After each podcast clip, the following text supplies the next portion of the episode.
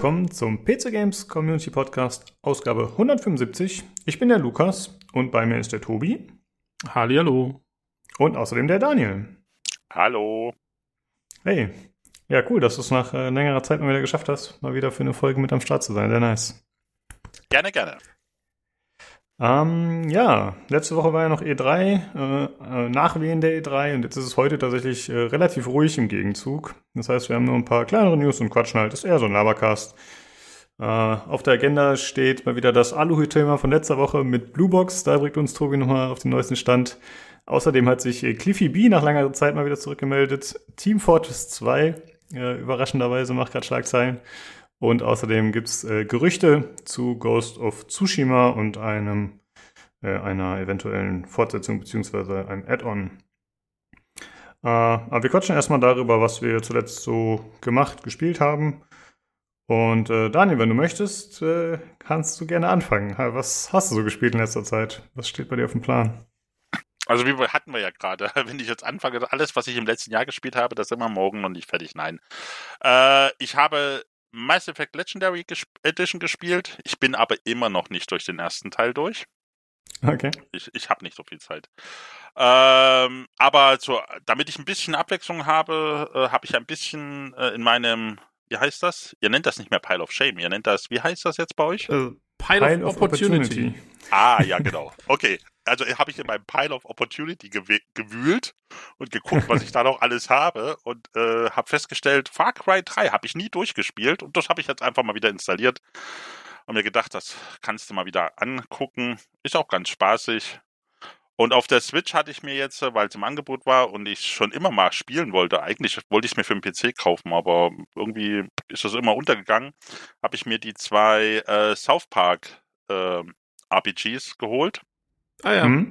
Ich bin jetzt zwar nicht der riesen South Park-Fan, ähm, aber der Humor hat schon was. Und ich finde die, also ich habe jetzt mit dem ersten angefangen, äh, finde das eigentlich auch ganz nett gemacht, vor allem weil es, ähm, wenn man jetzt über diesen Humor hinweg sieht, doch durchaus relativ knallharte Rollenspiele sind. Also von, von, der, von der reinen Mechanik her. Ja, traut man einem South Park-Spiel gar nicht so zu. Genau. Ja, das, das stimmt. War, die sind ja, glaube ich, auch, äh, sind die nicht von Obsidian gemacht worden? Ich, also zumindest ja. der erste. Der erste, ne? Also bei ja. in den zweiten habe ich jetzt noch nicht reingeguckt, aber ich vermute mal, das sind dann wahrscheinlich dieselben. Das weiß ich nicht ja. Genau. Aber ja, der erste war von Obsidian und die sind ja eigentlich auch Rollenspielspezialisten. Also, Richtig, äh, genau. Deswegen habe ich mir auch gedacht, da kannst du nicht viel falsch machen. Und der, wenn man jetzt über den äh, Adam Sandler äh, äh, Pups und Kacker-Humor ein bisschen drüber hinwegsehen kann, was South Park ja auch hat, dann haben die ja auch äh, durchaus ziemlich boah, politisch inkorrekten Humor, was, was ich sowieso sehr mag. Also ich hatte genau. den äh, ersten Teil durchgespielt auch. Äh, so Stick of Truth ist das, ne? Der war ziemlich nice, ja. fand ich. Ich fand die Kämpfe am Ende ein bisschen repetitiv, muss ich sagen. Aber an sich ein cooles Spiel auf jeden Fall. Und ne, vor allem eine sehr gute Umsetzung. Das hat man ja auch nicht so häufig, dass man ja eben merkt, dass da so viel Liebe reingesteckt wurde und dass es eben der Vorlage treu ist. Das war echt gut. Ja, ja, vor allem meine, meine Frau hatte mich dann so komisch angeguckt, als ich das gespielt habe und gesagt, also, weil die haben ja diese typischen South Park, ich mach's jetzt in Anführungszeichen, Animationen, äh, dass die ja so hoppelnd äh, die Sprites bewegen quasi. Und meine Frau hat mich angeguckt, wie kannst denn du sowas spielen? Das, ich habe gesagt, naja, das, das muss so sein. Ein South Park Spiel muss genau so aussehen. Das dürfte ja gar nicht anders aussehen. Oh ja, genau.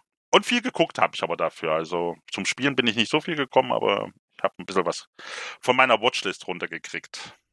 Hast du irgendwelche aktuellen Empfehlungen? Äh, ja, nichts, was, äh, ähm, was alle Welt sowieso empfiehlt. Ähm, ich bin endlich durch Wonder Vision durch und bin jetzt bei Falcon and the Winter Soldier. Äh, ich bin äh, gerade vierte Staffel Akte X mal wieder am gucken, weil das ja auch oh. bei Disney dabei ist immer noch, also die kann ich immer noch empfehlen, die ist hervorragend gealtert, die Serie. Fantastisch. Hätte ich nicht gedacht. Äh, aber was ich empfehlen kann, vielleicht, weil es nicht so viele kennen und ich den Film letztens erst wieder mit meiner Frau zusammen geschaut habe und wir beide diesen Film sehr mögen. Es gibt eine von Anfang der 90er, ähm, ich weiß aber nicht, ob es den im Stream gibt. Wir haben den hier auf äh, Blu-ray. Ähm, eine Charlie Chaplin Biopic. Also heißt ja nur Chaplin. Und da spielt ein unglaublich junger Robert Downey Jr. den Charlie Chaplin. Und der Film ist fantastisch. Also wer sich für Charlie Chaplin und die oder diese Zeit der Filme interessiert, diese Verfilmung kann ich extremst empfehlen. Die ist wirklich, wirklich, wirklich gut. Und Robert Downey Jr. spielt den Chaplin fantastisch. Hm. Genau. Das muss ja noch vor seinem Absturz quasi gewesen sein, ne? Das ist ja, ja ewig das, schon. Das war, das, wie gesagt, ich glaube, der ist von 91 oder 92, der Film. Jo, okay. Ähm, gut. Äh, achso, ich wollte noch fragen wegen der E3. Du wolltest ja eigentlich letzte Woche schon am Podcast teilnehmen, hat zeitlich nicht geklappt, weil du ziemlich viel um die Ohren hattest. Hast du denn Zeit oder Lust gehabt, dir irgendwas zur E3 anzuschauen? Hast du irgendwas mitbekommen oder warst du komplett außen vor? Also ich habe mir nichts angeschaut. Ich habe aber ja genug Podcasts, die mich äh, da sehr äh, versorgt haben mit Informationen, mehr als ich hören wollte. Ähm, und äh, ich bereue es auch nicht, dass ich nichts gesehen habe, weil also für mich war bei der E3, aber wie gesagt, ich bin ein alter Mann und ich mag alte Spiele und ich habe in meinem Leben gefühlt, also alles, was auf der E3 vorgestellt wurde, habe ich gefühlt alles schon irgendwann mal gespielt. Also es war wirklich nichts dabei, wo ich gesagt hätte, ach guck mal, mal was ganz Neues. Mhm. War irgendwie so, mh, hm, naja. Ja, okay. Obwohl sie eigentlich so viel Indie-Kram auch vorgestellt haben. Das sollte man eigentlich Ja, meinen, aber auch der Indie-Kram ist mittlerweile hat man das Gefühl, ähm, ja, ich, ich, ich weiß auch nicht, also ich, ich will ja nicht erwarten, dass irgendwie, keine Ahnung, als damals Doom rauskam, was die Krisenrevolution war, ähm, oder was weiß ich, ähm, äh, als äh, Sportspieler anfingen, fotorealistisch zu werden oder super Animation zu haben. Äh, das erwarte ich ja gar nicht mehr, aber ein bisschen mehr Mut zur Innovation hätte ich mir dann schon gewünscht, aber naja, es ist Konsolenwechselzeit ja immer noch und da ja, ich denke auch. wie immer auf äh, äh, ja auf die bewährten Sachen. Übrigens, wen es interessiert, äh, Dänemark hat gerade das 1 zu 0 geschossen, also nur so für ah, als Live-Service. Live Live-Service, der dann drei Tage ja, später Ja, der ist sowieso veraltet. Na, nur damit die, Historiker die damit die Historiker später den genauen Zeitpunkt dieser Aufnahme äh, einordnen können. Sehr gut. Genau, willst du noch den Gegner sagen? Weil jetzt hast du Dänemark gesagt. Ich glaube, da ja, wird schwierig. Gegen Wales. ist, okay. der Gegner, ist der Gegner bei dieser EM überhaupt wichtig? Die schießen doch eh nur Eigentore anscheinend dieses Jahr. Ist doch egal, gegen wen die spielen.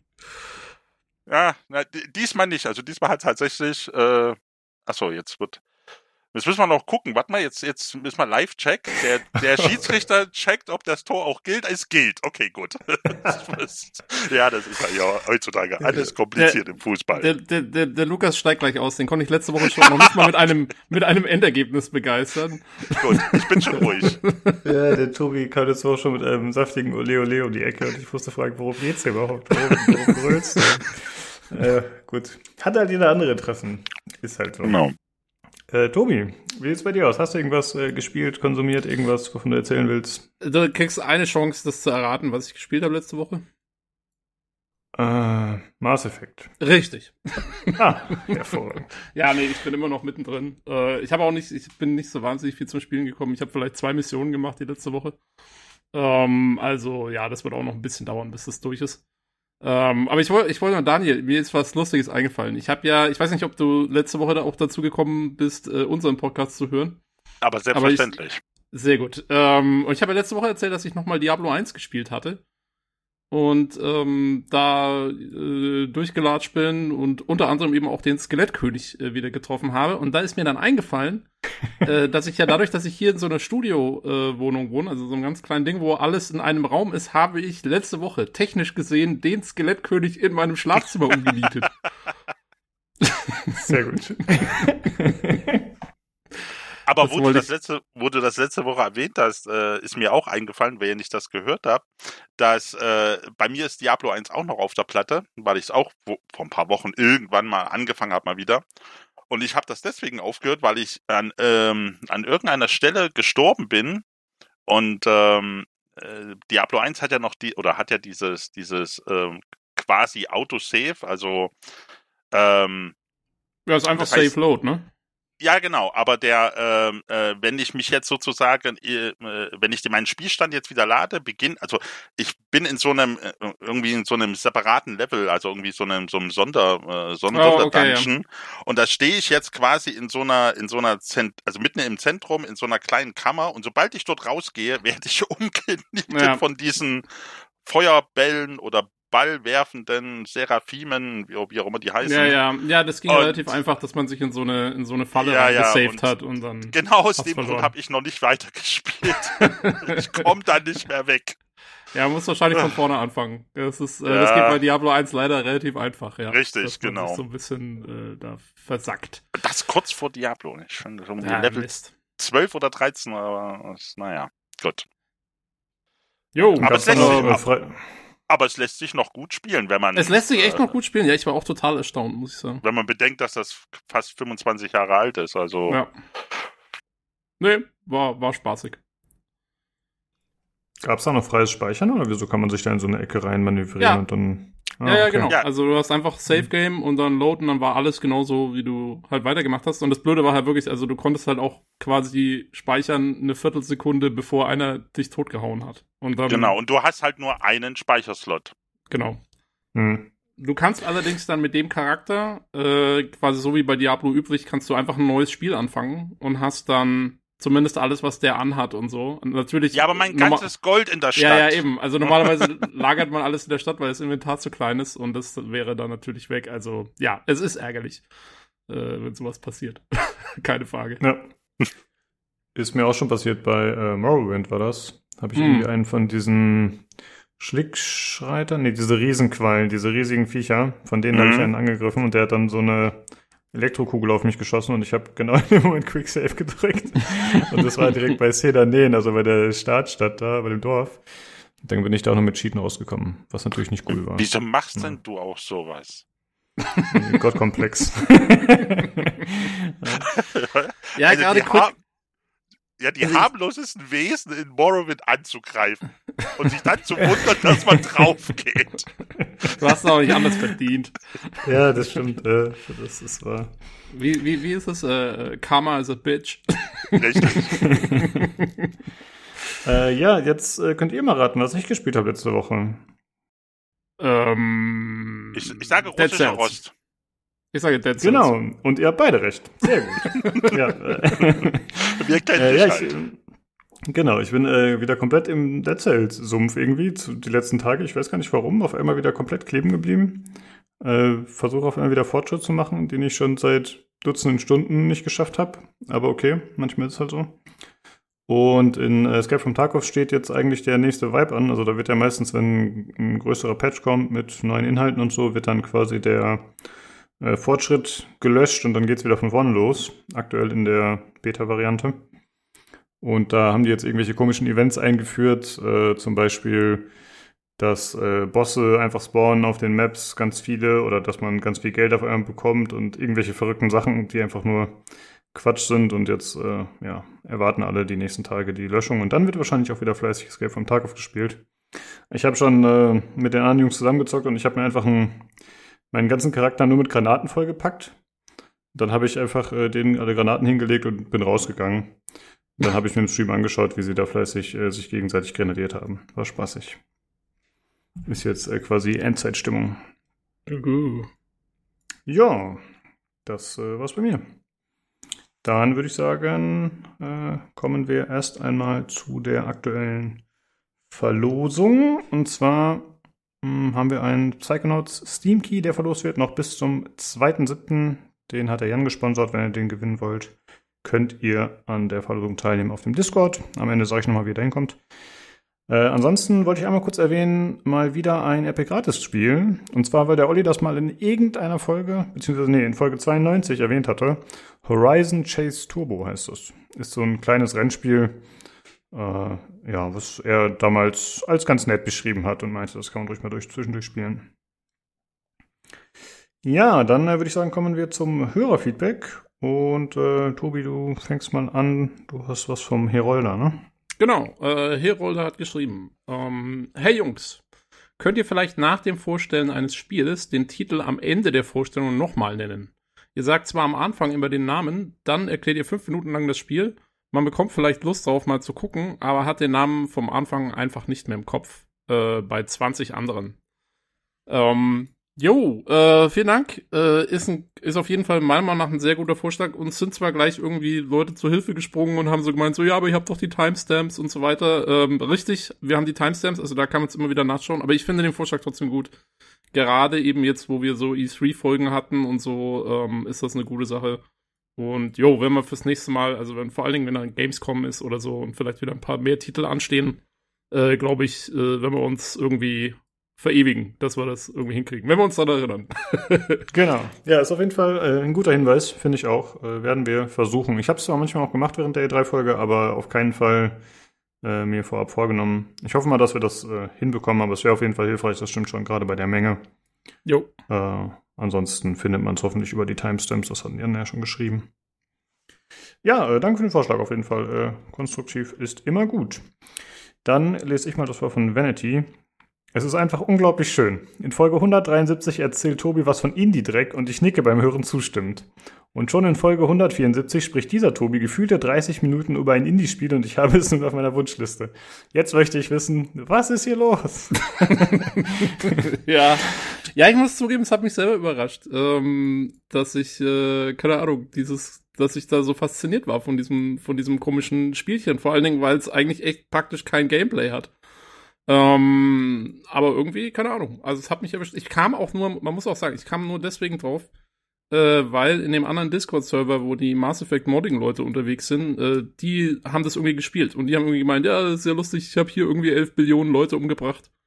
Und ähm, dann habe ich halt gemeint, naja, nachdem es eine, eine Demo war, probiere ich es halt auch mal aus. Also ich weiß nicht, ich, ob ich mir das Spiel am Ende kaufen werde, weiß ich auch nicht, glaube ich eher nicht. Aber zum Ausprobieren fand ich es mal ganz lustig. Also es war ja, äh, ne, Ausnahmen bestätigen die Regel, sag ich mal. Der ganze ja. Rest ist immer noch Dreck. und jetzt äh, getreu dem Vorschlag von Herolder, sag mal, wie das Spiel heißt, weil das haben wir jetzt noch nicht erwähnt. Ich hab's äh, genau, ah ja, stimmt. Äh, das Spiel heißt äh, The Fermi Paradox. Also das Fermi Paradox. Ah, alles klar, danke. Gut, dann äh, ja, machen wir jetzt weiter mit dem Hardware-Teil.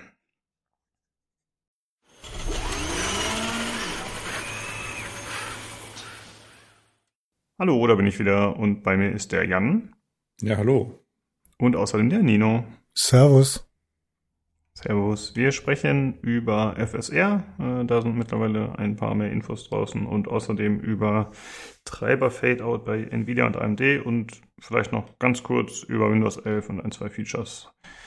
Ähm, ja, Jan, du hast dich ein bisschen äh, mehr mit FSR beschäftigt jetzt für uns. Dann erzähl mal bitte. Äh, genau. Also, FSR hat man beim letzten Mal schon gesagt, dass es quasi kommt. Das war beim letzten Mal das Überraschende, dass es dann doch so früh dann kommt. Und das Release, das war dann jetzt quasi letzte Woche der Fall. Und dann kam dann pünktlich zur jeweiligen äh, NDA-Lift quasi die ganzen Tests äh, online von irgendwelchen Hardware-Magazinen, also Computer-Based, PC Games Hardware, you name it. Irgendwelche YouTuber haben sich das auch an, äh, angeschaut, also die großen, kleinen und mittleren.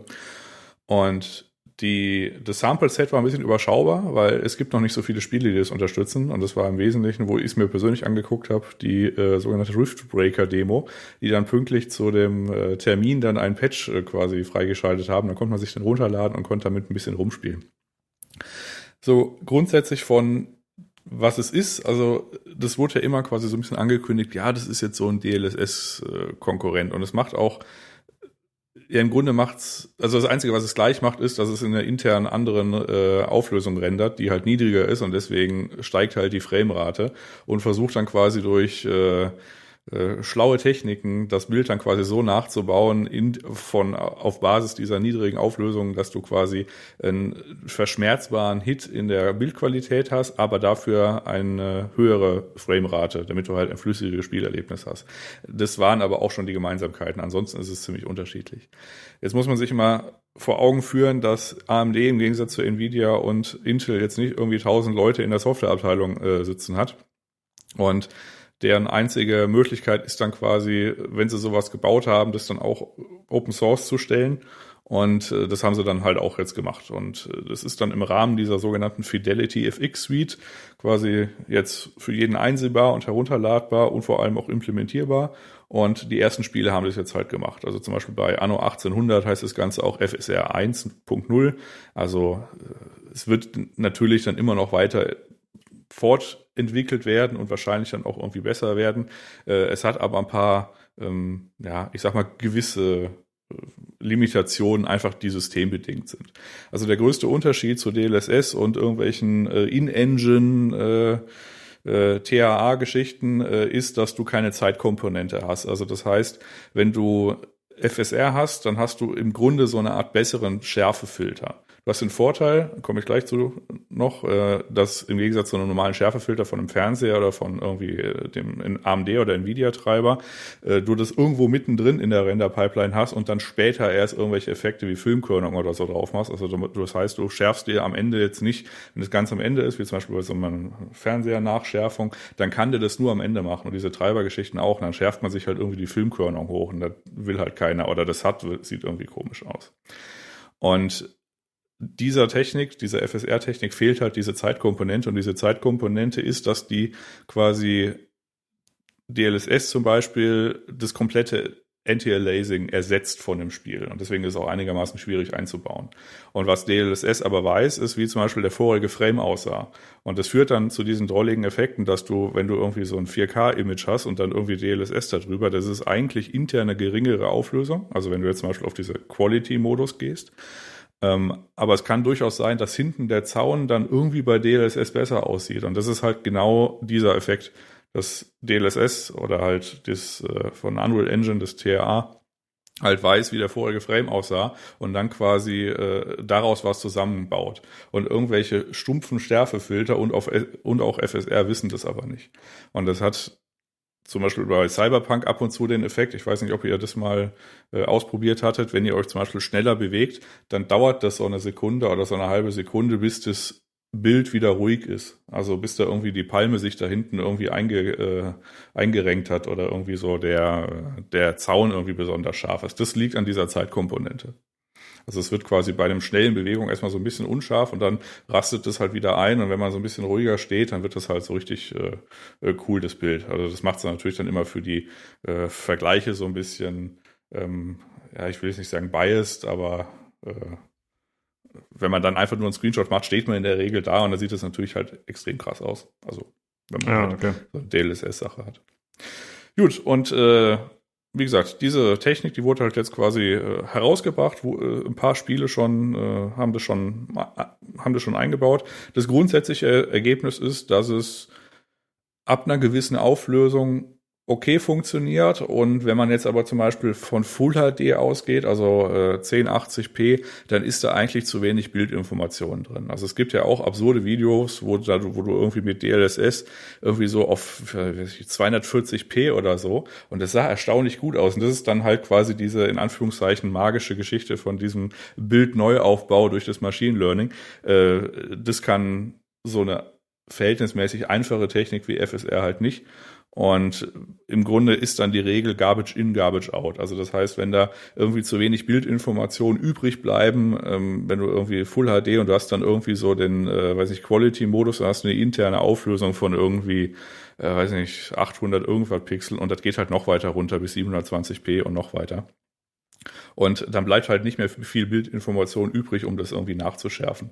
Wenn du jetzt zum Beispiel ein 1080p Spiel hast und du schärfst es irgendwie mit einer Fernsehkomponente nach, dann sieht das auch ziemlich schnell, ziemlich bröselig aus.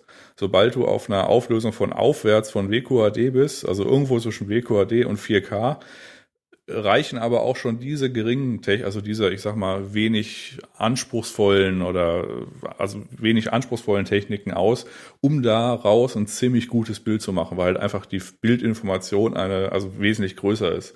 Und dann kannst du halt dann auch durch solche Geschichten wie irgendwie nachschärfen und so dann nochmal ordentlich was rausholen. Ähm, ja, und das war im Wesentlichen das Ergebnis. Also es ist halt äh, nicht so gut wie DLSS, es ist halt besser als ein einfacher Nachschärfefilter, weil es halt in der Render-Pipeline quasi vor diesen ganzen Post-Processing-Geschichten nochmal kommt. Das ist quasi kein Post-Processing-Nachschärfefilter. Es ist was man so hört, ziemlich schnell einzubauen von den Entwicklern. Also es dauert irgendwie, das letzte, was ich gehört habe, irgendwie so ein, zwei Stunden und dann war das irgendwie drin. Ist natürlich die Frage, ob dann quasi auch wir dann den Rest der Fidelity FX äh, Suite, wenn sie quasi da schon mal das sich irgendwie runterladen, dann irgendwie dann in den Spielen sehen äh, in Zukunft. Das weiß man jetzt nicht so genau. Und es macht ein besseres Bild, als wenn man das jetzt einfach quasi nur durch äh, stumpfes Nachschärfen von irgendwas anderem, also zum Beispiel auch Hardware Unbox hat das mal irgendwie versucht mit einem Schärfefilter in Premiere, der quasi darauf aus, äh, nicht darauf ausgelegt sein muss, besonders effizient oder schnell zu sein, sondern der kann natürlich das sich, ich sag mal, Mühe geben.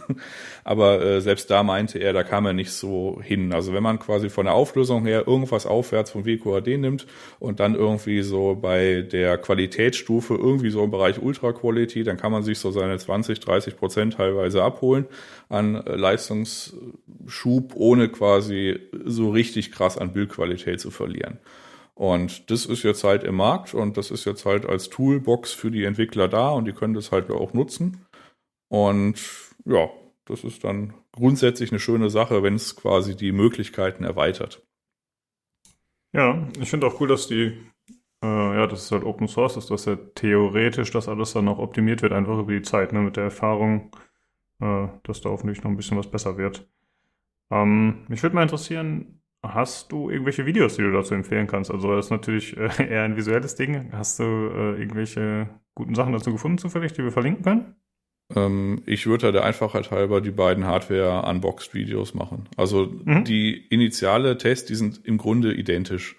Ähm, also ob du jetzt LTT nimmst oder Hardware in Box oder irgendwas, das ist im Grunde das gleiche Ergebnis. Ich kann LTT trotzdem nochmal irgendwie mitmachen, weil das äh, nochmal ein anderer, äh, leicht anderer Aspekt ist. Ähm, das Interessante bei dem Hardware in Box ist, dass die nochmal einen Nachklapp mit Dota 2 gemacht haben, ähm, wo dann das Ergebnis ist, naja, ist nett, dass ich es eingebaut habe, ist komplett sinnlos in dem Spiel.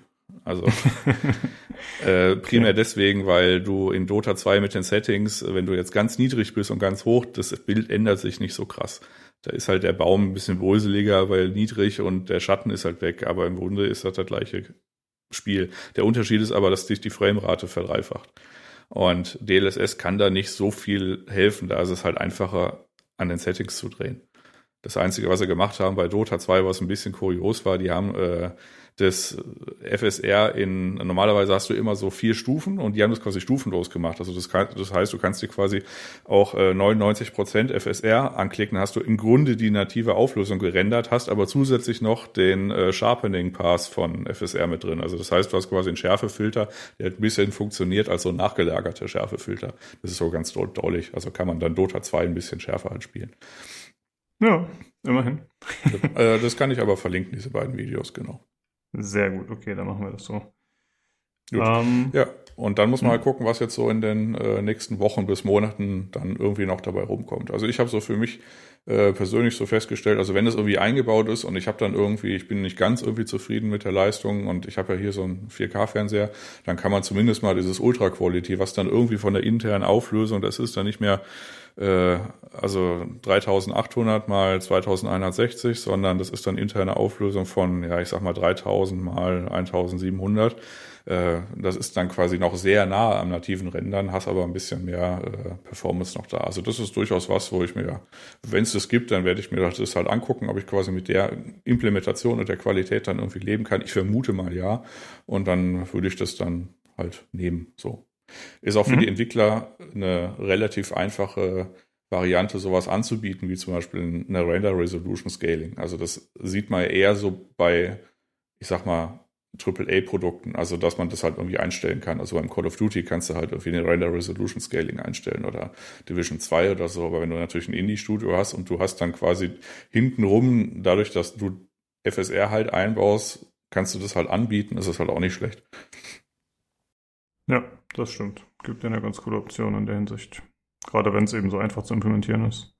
Ich habe noch eine ganz kurze Frage. Ich weiß nicht, ob du das erwähnt hattest und ich es einfach nicht, äh, äh, nicht gehört oder vollständig ignoriert habe. Ähm, geht das weiter runter als äh, GCN4 oder ist, ist bei Polaris Schluss? Äh, kann ich noch mit einer 480 FSR benutzen? Oder ähm, ich weiß, da gab es ein paar Diskussionen im Vorfeld oder geht das erst ab äh, ähm, 580, 570 los. Äh, 480, 470, 460. Also geht auch. Ja, ja, das war ja äh, dieses Ding, das hatten wir nicht dieses Mal, aber das hatten wir letztes Mal, wo dann quasi die erste Frage der Community war. Ich habe jetzt halt nur noch mal zur Sicherheit geguckt, wo die erste Frage der Community kam.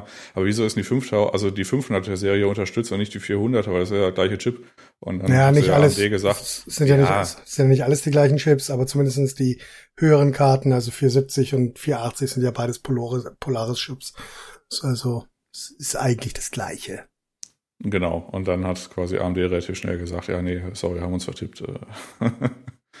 genau, und bei Nvidia geht's halt, äh, also Intel und Nvidia können das halt auch. Äh, da hat, ist halt dann die Frage, wie es halt optimiert ist, aber grundsätzlich ist es quasi ein offener Standard, dass du quasi jede Grafikkarte darstellen kann. Das ist jetzt kein irgendwie proprietäres Ding wie DLSS, was ja über die Tensor Cores läuft, und bei Nvidia geht es halt quasi die Unterstützung runter bis zur Tausender Serie, also bis zu Pascal. Okay, krass. Cool. Ja, das war mein, äh, mein kurzer Ausflug zu FSR. Ich habe ja im Ninos Hardware, äh, in Ninos Hardware-Ecke auch so ein paar Bilder geschickt, wo dann irgendwie der Tobi auch schon sich an der, an der, an der Pixelhand beteiligt habt, dann gesagt, ja, weiß ich nicht, ob er da jetzt ein Ergebnis, also irgendwie einen Unterschied sehen wird und das ist ja irgendwie ganz nett. Wenn man da schon irgendwie so auf, weiß ich, 300 Prozent reinzoomen muss, um da irgendwie was zu sehen, das ist ja immer ganz nett. Ja. Ja, ja cool. Danke für den Überblick. Sehr gut. Das ist auf jeden Fall ein äh, cooles dann, Feature. Jo. Mm, Nino, du wolltest noch was erzählen zu den Treibern bei Nvidia und AMD. Ja, nichts, nichts Großartiges. Ähm, es gibt bereits bei äh, AMD einen neuen Treiber, wo Karten nicht mehr unterstützt werden, beziehungsweise wo es keine Updates mehr für Karten gibt. Das gleiche macht ähm, Nvidia auch. Ähm, Ende August. Ähm, da wird dann alles, was Kepler und drunter ist, bis zur Titan Z ähm, eingestellt als, ähm, das ist dann quasi der ultimative der ultimative Treiber für diese Karten. Danach kommt dann nichts mehr. Ähm, gleichzeitig wird der Treiber Support für äh, Windows 7, 8 und 8.1 eingestellt. Ähm, grundsätzlich ist das alles, ist das alles nicht so, nicht so schlimm. AMD würde ich noch äh, kurz sagen, ist bis ähm, Fury eingestellt, also alles, was äh, 2000, äh, 200er und 300er äh, Reihe ist, geht auch raus aus dem Treiber-Support. Die Besonderheit ist, dass ähm, ähm, AMD spezifisch auch die mobilen Varianten genannt hat und die, die APUs. Ähm, vor allen Dingen die mobilen Varianten hat jetzt äh, Nvidia nicht genannt. Ähm, was noch zu bemerken wäre, ist dort, dass die sehr beliebte und sehr, sehr verbreitete Budgetkarte 750 und äh, 750 Ti im Treiber-Support drin bleiben. Das ist für die Leute, die auf einem ähm, extremen Budget spielen, glaube ich, eine sehr, sehr wichtige Sache ähm, und, und sehr, sehr interessant. Ähm, ansonsten passiert da wirklich äh, nicht allzu viel. Was bedeutet das für, für die meisten von uns eigentlich relativ wenig? Die Wahrscheinlichkeit, dass jemand noch auf einer Kepler-Karte ist, ist relativ gering. Ähm, dann hat er immer noch zwei Monate Zeit, sich zumindestens auf äh, Pascal ähm, oder eins drunter abzudaten. Das wird auch locker noch reichen. Ansonsten kann man die Karten auch noch relativ lange mit dem letzten Treiber äh, betreiben. Da passiert im Normalfall auch nichts, solange es keinen größeren Umbruch äh, in irgendwelchen Engines gibt oder einen Generationenwechsel. Ähm, und wer noch auf Windows 7, 8 oder 8.1 ist, der hat dafür mit großer Wahrscheinlichkeit einen sehr, sehr spezifischen Grund und ähm, dem, äh, den stört dann auch das Ende der Treiber nicht. Beziehungsweise der hat dann auch keinen, keinen Grund da, in irgendeiner Art und Weise abzudaten. Ansonsten gibt's dazu eigentlich nicht großartiges was zu sagen. Die Karten sind halt ähm, fünf bis acht Jahre alt. Ähm, da sollte eigentlich keiner mehr, keiner mehr sein, der aktiv irgendwas spielt, was auch nur im Ansatz grafisch ähm, anspruchsvoll ist. Ja. Ja, okay, dann ist es ja gar nicht so gravierend, wie ich dachte. Äh, ich dachte, dass äh, jetzt irgendwelche Leute Probleme kriegen werden, aber das ist dann ja wahrscheinlich wirklich nur ein minimaler Teil, wenn überhaupt. Nee, also wirklich, das sind dann also das letzte Mal eine GTX 87 Ti habe ich vor drei Jahren gesehen. Also das ist, das heißt jetzt bei mir relativ wenig, aber ach, die Wahrscheinlichkeit, dass die meisten irgendwo in, in der 900er Reihe rumhängen bei äh, äh, bei ähm, Nvidia oder zumindestens auf den Polaris Architekturen, also 480 ähm, beziehungsweise 500er Reihe bei äh, bei AMD, wo es die Karten zum Teil für für ein Hunderter gab vor zwei Jahren, ähm, ist ist relativ relativ groß. Da sollte eigentlich kaum jemand, der wirklich spielt, äh, noch noch sein. Und wer nicht spielt, dem ist das auch relativ egal. Ja. Ja gut, heute kosten die Karten wahrscheinlich wieder ein bisschen mehr. ja, das ist, das ist absolut richtig. Aber wie gesagt, vor, vor, vor zwei Jahren hast du halt selbst diese Karten schon für einen Preis gekriegt, der jed, jedes Upgrade von, von Kepler oder von den Fury Series ähm, deutlich gerechtfertigt hat. Also zwischen, äh, zwischen erster Mining Crisis und äh, ähm, Halbleiter Shortage Krise waren einfach anderthalb Jahre, in denen äh, man ausreichend mit Karten versorgt werden konnte. Mhm. Jo, okay. Dann. Also ist jetzt danke. auch kein, ist es auch kein neuer Umstand. Also das passiert alle Jahre mal wieder, dass dann irgendwie ja. so, ein, so ein paar Generationen hinten runterfallen. Bei AMD ist es ja so, da wäre, also ist jetzt halt diese 200er und 300er Serie drin, dadurch, dass quasi das noch aus einer Zeit kommt, wo die AMD die Firma war, wo es so compute-technisch irgendwie so krass war. Ähm, das hat sich ja dann irgendwie mit der aktuellen Generation ein bisschen gedreht. Sind die teilweise noch workable, die Karten, aber die explodieren ja nicht. Du musst halt einfach dann den letzten kompatiblen Treiber weiter nutzen. Also Richtig. Rauch, lösen sich ja nicht in Rauch auf. Das geht schon mal noch.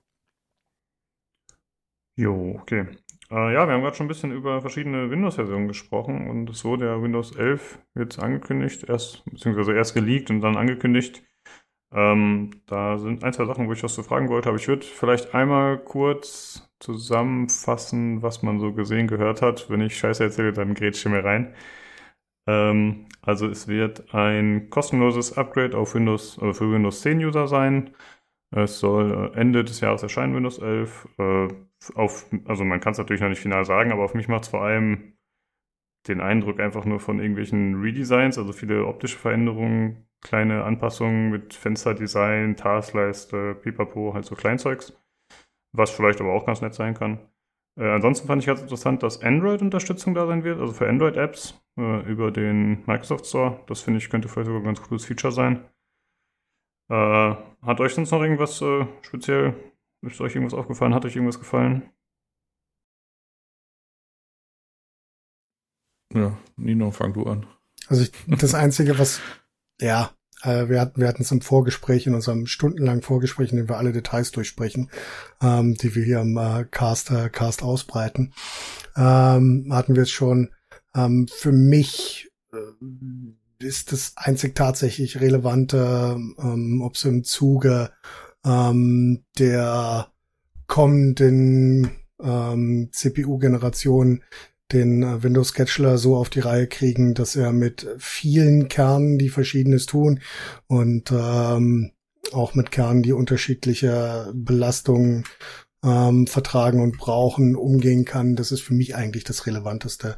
Der Rest jetzt ähm, optische optische Updates und ob die ob das Android nutzt. Ich habe seit zwölf Jahren kein Android-Handy mehr in den Händen gehabt. Ähm, das äh, ist für mich tatsächlich relativ irrelevant. Ja, ich hätte gesagt, gerade für dich wäre es dann noch interessant, wenn du jetzt äh, ein Apple-User bist und dann irgendeine bestimmte App nicht nutzen kannst, weil es sie eben für Apple nicht gibt aus irgendwelchen Gründen, dass du die dann theoretisch am Rechner nutzen kannst. Das wäre eine neue Erfahrung für mich, dass ich eine Android-App brauche, die ich so nicht haben kann bei äh, ah, okay. iOS. Aber oh, vielleicht okay. liegt das, vielleicht liegt das auch einfach daran, dass ich alt bin und drei Apps habe. Ja, äh, das, das ist, das ist auch durchaus möglich. Ja. Äh, ja gut, äh, das ist natürlich eher den, den technischen Ansatz mit dieser Performance und mit der Unterstützung verschiedener CPUs und so. Oder verschiedener Kerne. Das äh, ist natürlich bei mir nicht ganz so auf dem Schirm. Ja, das ist ähm, bei uns auch nur auf dem Schirm, weil das quasi so das einzige ist, was bezogen jetzt mal abseits von irgendwie DDR4 oder DDR3, äh, DDR4 zu DDR5 dann tatsächlich irgendwie mal was anderes ist, technisch gesehen. Und deswegen mhm. haben wir das halt so im Hinterkopf, vor allem weil auch äh, quasi, also weil auch die Firma Intel da jetzt quasi auf dieses Pferd halt setzt in Zukunft. Und halt alle Prozessoren ab Alder Lake dann quasi mit diesem sogenannten Big Little Konzept ausstatten will.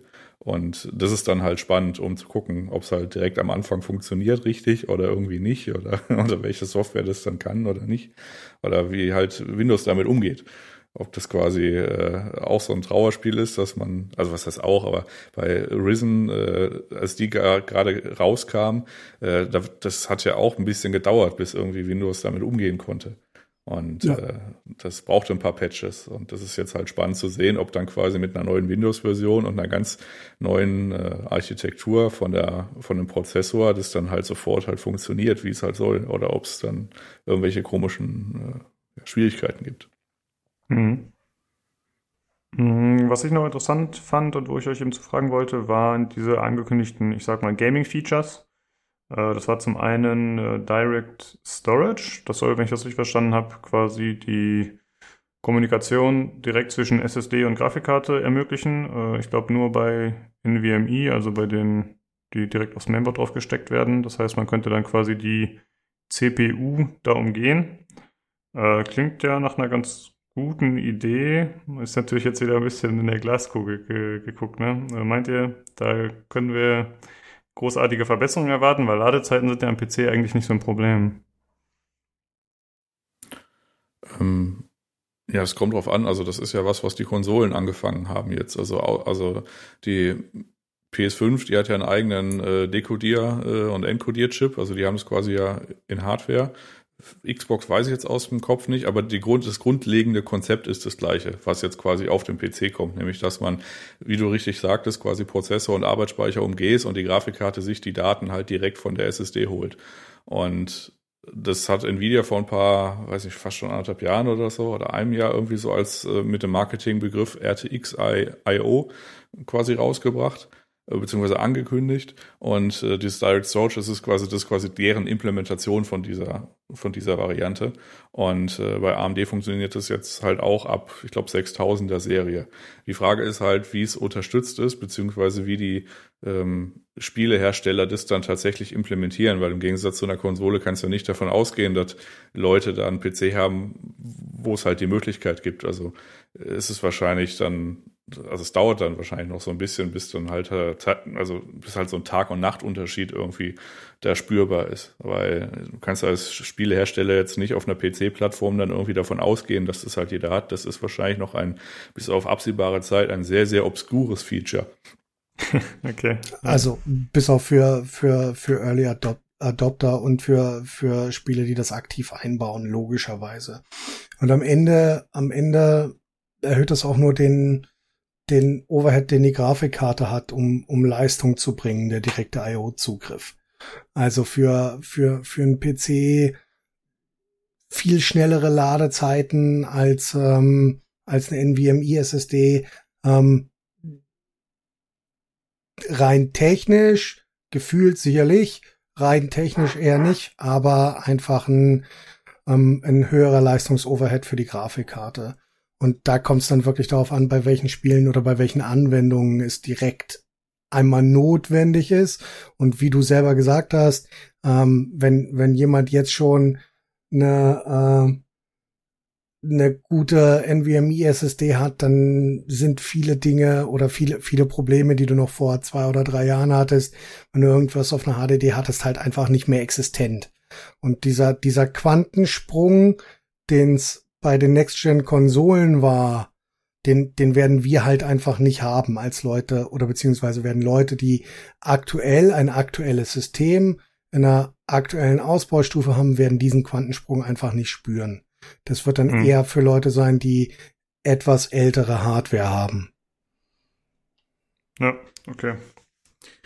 Ja, ansonsten ein weiteres Feature, was noch angekündigt wurde, ist äh, Auto-HDR, also quasi von Windows äh, aus dann die Unterstützung, dass man bei jeglichen Spielen eben HDR einsetzen kann. Äh, ich meine, wie gut das dann letztendlich wird, muss man natürlich auch wieder sehen, aber das klingt auf jeden Fall noch ein ganz coolen Feature, oder? Ja, ich werde es halt ausprobieren, wenn es halt, äh, wenn es halt da ist. Ja. ja.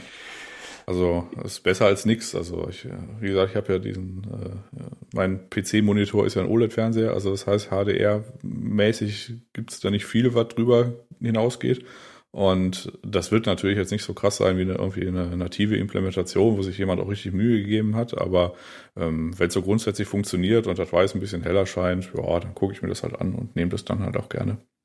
Ja. ja. Ähm, das ist ja jetzt nur Peripher-Hardware, aber meint ihr, wenn Windows 11 erscheint, machen wir dann vielleicht mal einen kleinen Sonderhardware-Teil zu Windows 11 und wie es so läuft und wie wir es finden? Habt ihr da Bock klar, drauf? Klar, wir baggern uns da durch. Ich habe da, ich habe da Lust drauf. Ja, okay, hätte ich auch Bock drauf. Ja. Wollen, ja, wir, wollen, wollen wir vielleicht noch ganz kurz, bevor du, bevor du zumachst, ähm, was zu dem TPM-Quatsch sagen? Äh, ich weiß nicht, was das ist, aber leg los. Die Frage war eher an Jan. Ähm, ja, ähm, äh, Windows 11 wird ähm, äh, ein paar Features benötigen, unter anderem äh, Secure, Beat, äh, Secure Boot und ähm, also Enabled Secure Boot und äh, Software TPM Unterstützung. Ähm, geistert schon die ganze Zeit durch ähm, durch unseren Hardware Channel hier, dass die Leute das testen und sich angucken, was ihnen was ihnen fehlt, um Windows 11 zu ähm, laufen zu lassen. Bei vielen sind die Systeme einfach zu alt. Das ist das ist völlig in Ordnung. Ähm, war ein großer war ein großer Aufschrei, dass du halt ähm, unerklärt im ersten, im ersten Presserelease halt drin stand äh, TPM 1.4 als, also ganz kurz, TPM ist ein Trusted Plot Platform Module. Das ist ein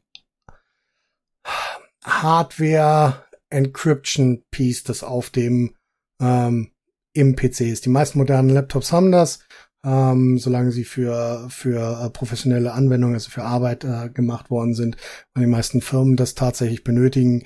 Ähm, in der Consumer-Welt und in der Gaming-Welt ist es relativ selten. Dort musst du schon ein spezielles, einen speziellen Steckplatz auf dem Motherboard haben, um diesen Hardware-Chip zu haben. Ähm, Jan hat das bei seinen PCs getestet, da ging das alles. Ähm, ich musste tatsächlich äh, Secure Boot und ähm, ähm, Software TPM, dazu kann Jan vielleicht noch was sagen, anschalten bei mir auf dem aktiven Rechner. Was interessant war, ähm, war allerdings, ich habe äh, für die Arbeit ein relativ relativ einfaches System, wenn auch äh, wenn auch relativ neu mit einem TPM 2.0 Hardware Chip. Und ähm, der wurde also von dieser Health Software nicht äh, nicht als das anerkannt, was er tatsächlich ist, sondern da musste ich tatsächlich auch äh, Software TPM ähm, anstellen, damit er das als äh, funktionsfähig anerkennt.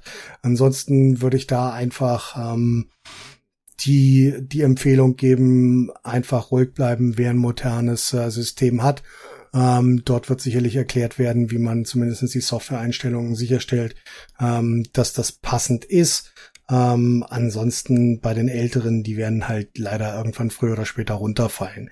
Aber so wie ich das gesehen habe, sind das halt irgendwo ähm, Systeme mit äh, auf Plattformen, die über fünf Jahre alt sind und das verringert dann zumindestens wieder den Querschnitt der Leute, die ähm, sich im Allgemeinen mit Gaming beschäftigen, doch relativ, die dort anfällig sind dafür, dass das dann nicht mehr funktioniert.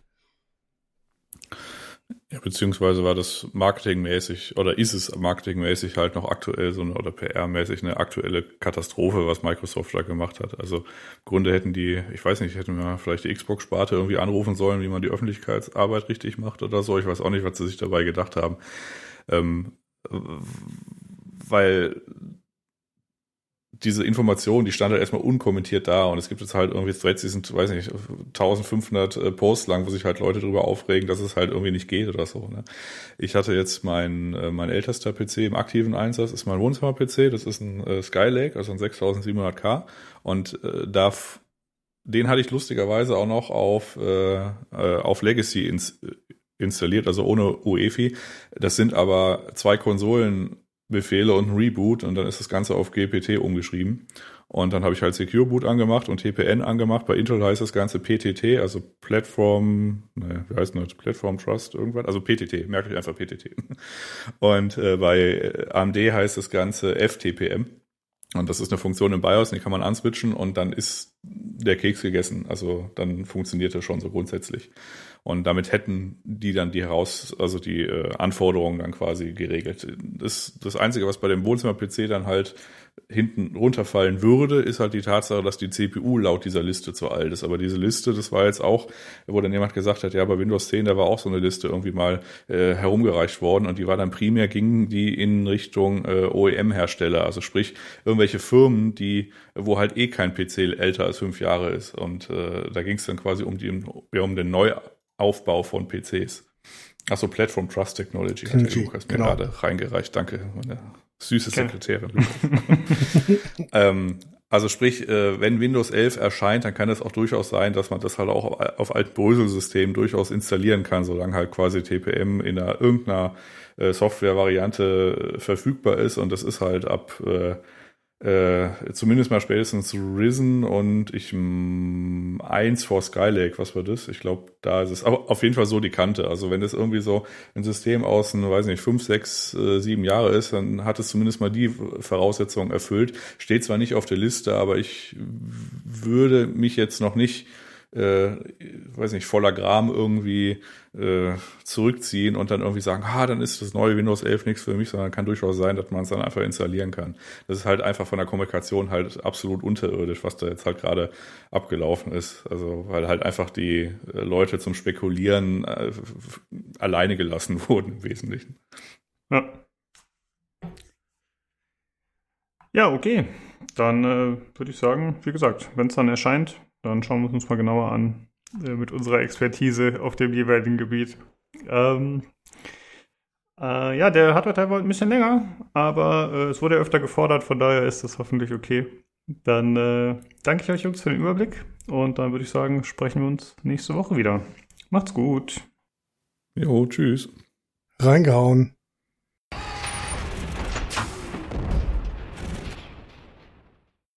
So, dann kommen jetzt die Short News. Äh, da gibt es ein paar Sachen. Und zwar der Steam Summer Sale aktuell, haben wahrscheinlich die meisten mitbekommen, aber wir erwähnen es einmal kurz bis zum 8. Juli noch. Außerdem äh, findet ja bald wieder das äh, International statt, International 10 eher gesagt, das ist dieses große Dota-Turnier. Und das war eigentlich äh, anberaumt für Schweden. Und das soll äh, Mitte August stattfinden. Und jetzt äh, hat Schweden auf einmal mitgeteilt, nee, sorry, geht nicht, weil kein offizieller Sport, können wir nicht akzeptieren. Und jetzt musste ich Valve irgendwie anderthalb Monate vor dem Start auf einmal ein neues Land suchen, wo sie das machen wollen. Und vielleicht ist es in Deutschland. Mal gucken. Neuseeland, oder? Ich dachte, das ist jetzt. ja, das wäre die eine Alternative. Ja, ja man geht von Europa aus. Nachdem der Gabe jetzt doch äh, äh, Staatsbürgerschaft beantragt oder was auch immer. ja. äh, und außerdem gibt's äh, Gerüchte um die kommende EA Play am 22. Juli. Da soll angeblich ein neues Dead Space vorgestellt werden, das bei EA Motive in Arbeit ist. Mal gucken. Das ist das cool. Stimmt. Jo, mhm. äh, höre ich gerade auch zum ersten Mal. Ich habe das so verpasst vorher. Aber äh, das wäre natürlich äh, schon nett. Ein neues Dead ja, Space. Hätte ich Lust drauf. In, insofern man sich dann am ersten orientiert, denke ich mal. Ne? Weil ich glaube, es sind sich ja alle Fans mehr oder weniger einig, dass spätestens ab dem dritten, dass das nichts mehr war. Ja, ich habe den dritten nie gespielt, aber der erste und der zweite waren auf jeden Fall cool. Ja. Ja, mal schauen, ob da was dran ist. Äh, erfahren wir dann in einem Monat. Ich bin auch mal gespannt. Okay, dann äh, machen wir weiter mit den anderen News. Und äh, da hat Tobi, wie gesagt, wieder den Aluhut für uns dabei. Äh, Tobi, es geht nochmal um die Bluebox-Geschichte. Was hat sich da mittlerweile so ergeben? Oh ja, es gibt neue Entwicklungen ähm, in unserer Mystery-Serie um das Spiel Abandoned von äh, Bluebox Entertainment.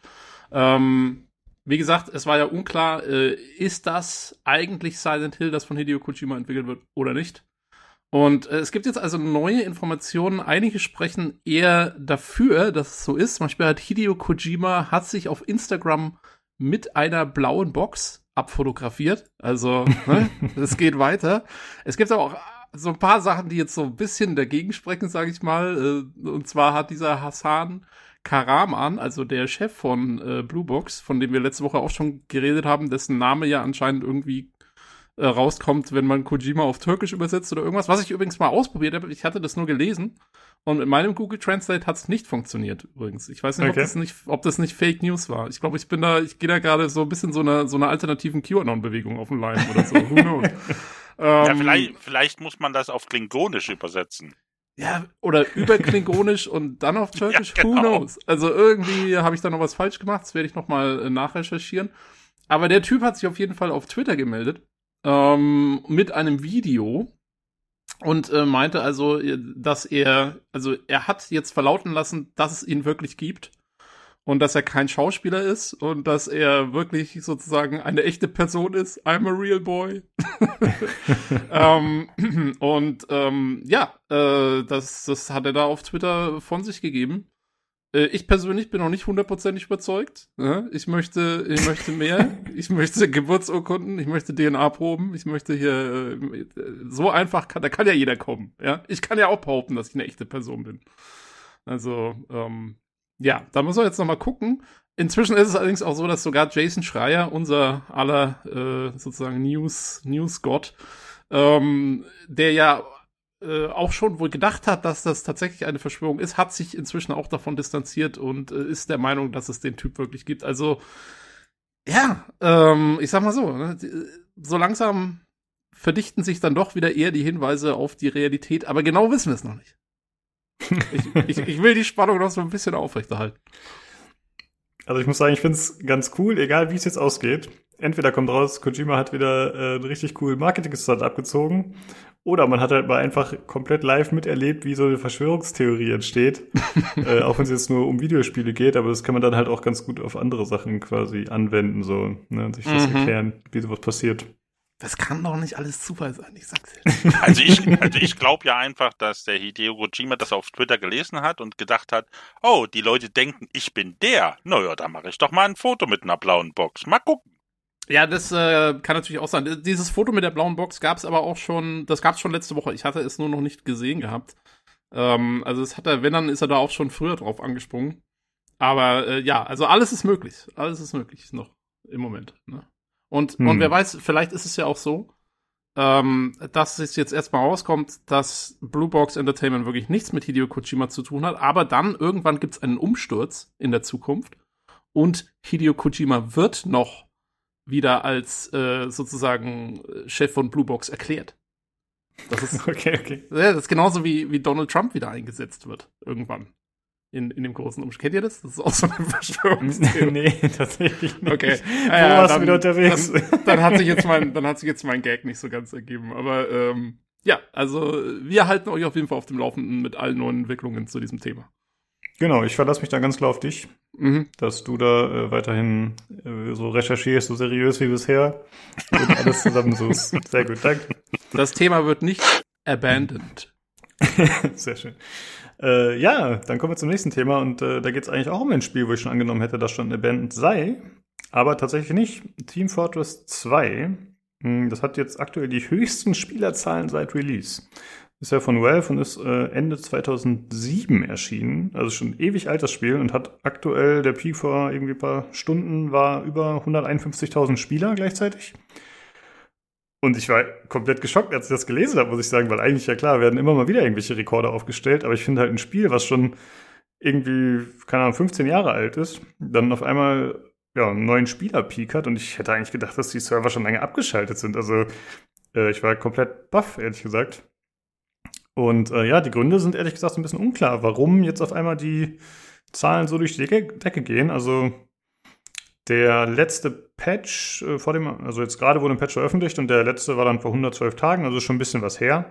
Aber selbst das für so ein altes Spiel hat mich schon überrascht, dass überhaupt noch so regelmäßig was bekommen.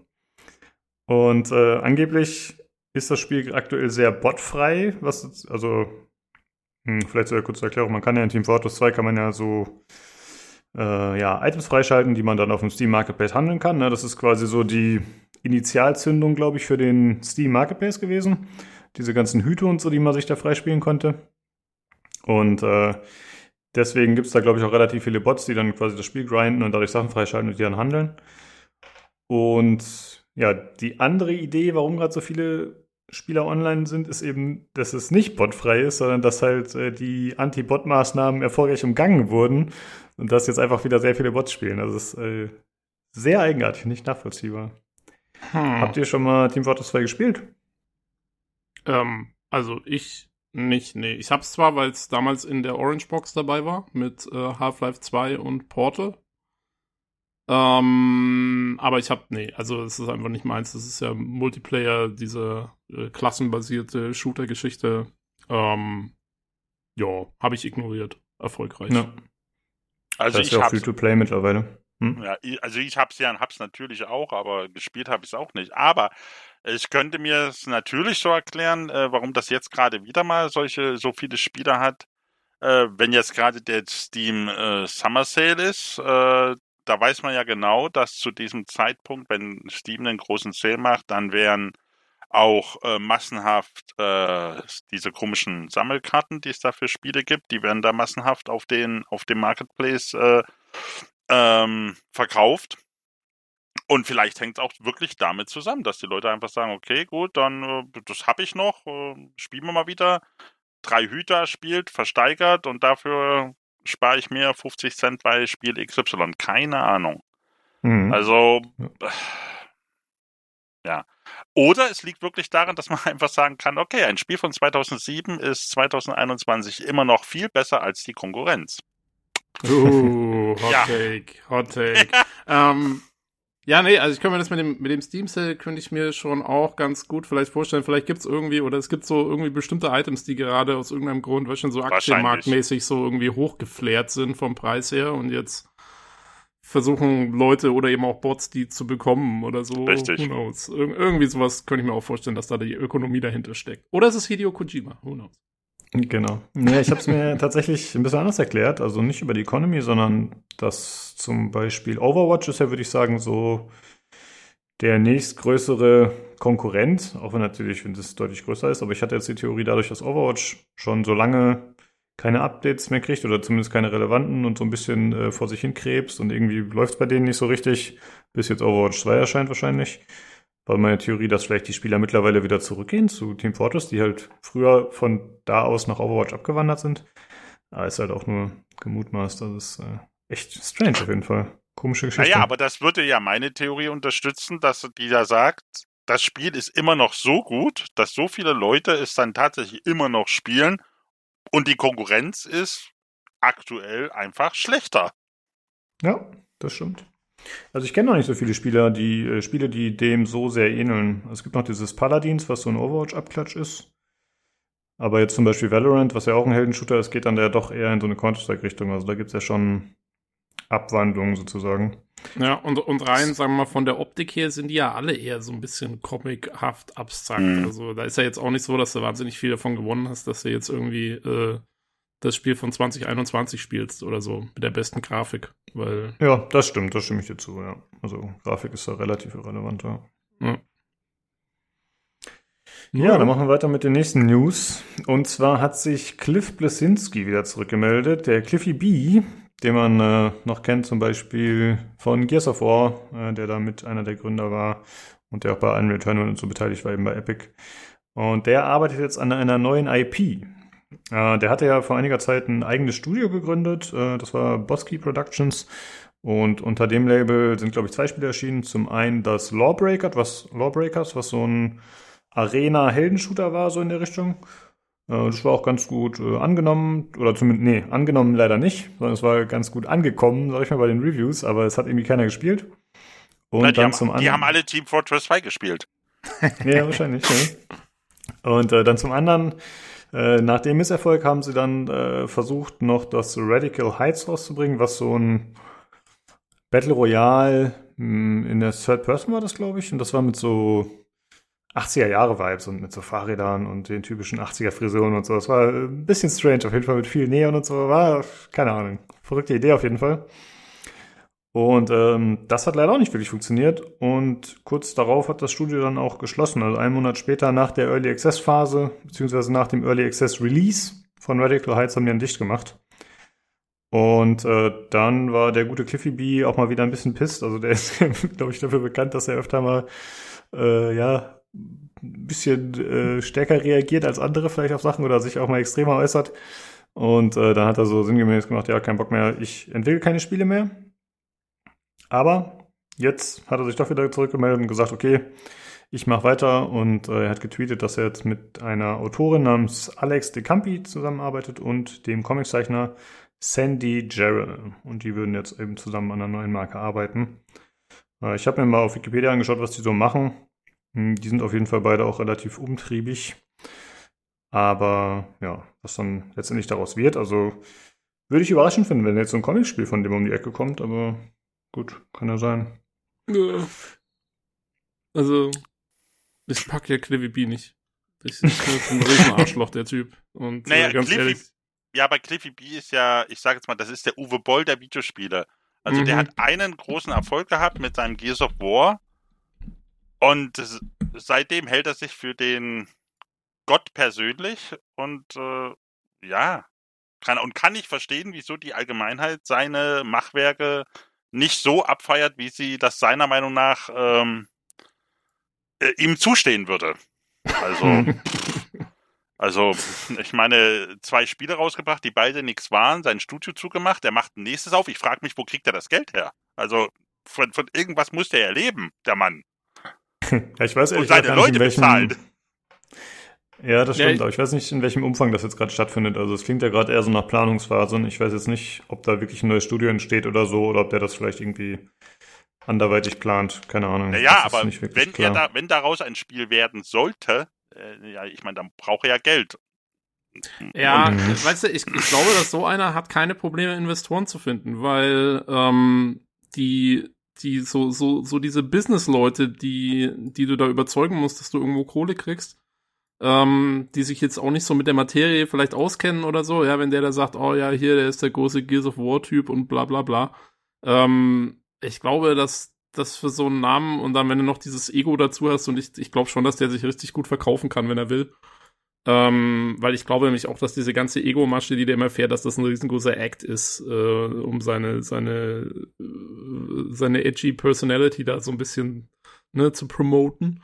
Ähm, und sorry, ich verwende jetzt sehr viel Englisch, aber es ist Absicht in dem Fall.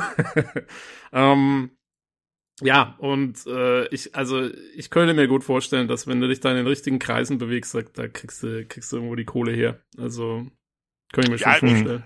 Wie gesagt, Uwe Boll findet ja auch ständig Leute, die seine Filme Eben. finanzieren. Also. Genau. Und der hat auch schon gesagt, er macht keine Filme mehr, glaube ich. Ja, ne? richtig, genau.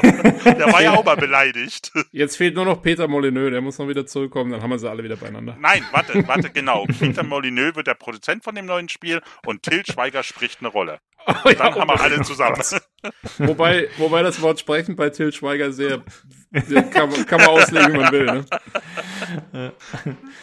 Ja, da muss äh, es nicht synchronisiert werden. Ne? Äh, ich wollte auch noch sagen, falls er dann wieder mit dem Spiel um die Öcke kommen sollte, dann sollte man auf jeden Fall vorsichtig sein als äh, so. Spieler, das nicht einfach kaufen, weil also der Move hier mit dem Radical Heights, ne, mit diesem Battle Royale, dass er es halt irgendwie rausgebracht hat und dann einen Monat später hat das Studio dicht gemacht und damit war auch das Spiel faktisch tot.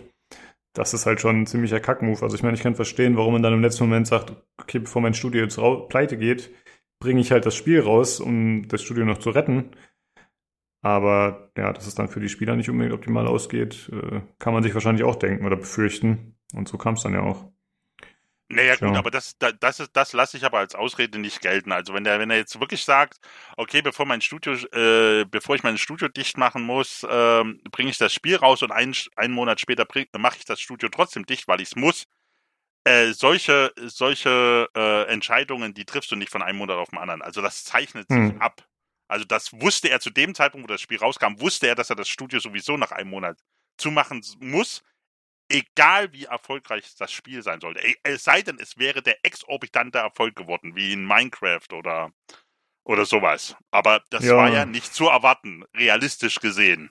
Naja gut, ich, genau, also zu erwarten nicht, aber ich denke mal, das war halt die Hoffnung, ne, dass man sagt, okay, Battle Royale hat ja manchmal so äh, Erfolge bei bestimmten Spielen, selbst wenn die noch Early Access sind, aber du hast natürlich absolut recht, dass das so in Kauf genommen hat und dass auch nicht zu erwarten war, dass es klappt. Ja. Ja gut, warten wir mal ab. Mal gucken, was mit dem nächsten Spiel ist, wie weit das kommt, ob das was wird. Ich bin mal gespannt. Also egal, ob es gut wird oder nicht gut, äh, das Einzige ist, äh, unser Podcast wird irgendwie was davon haben, dass es rauskommt. Wir profitieren so oder so, ja. Sehr gut. Äh, dann noch zu einem letzten Thema und da geht's äh, nochmal in Richtung Gerüchte und zwar geht's um Ghost of Tsushima.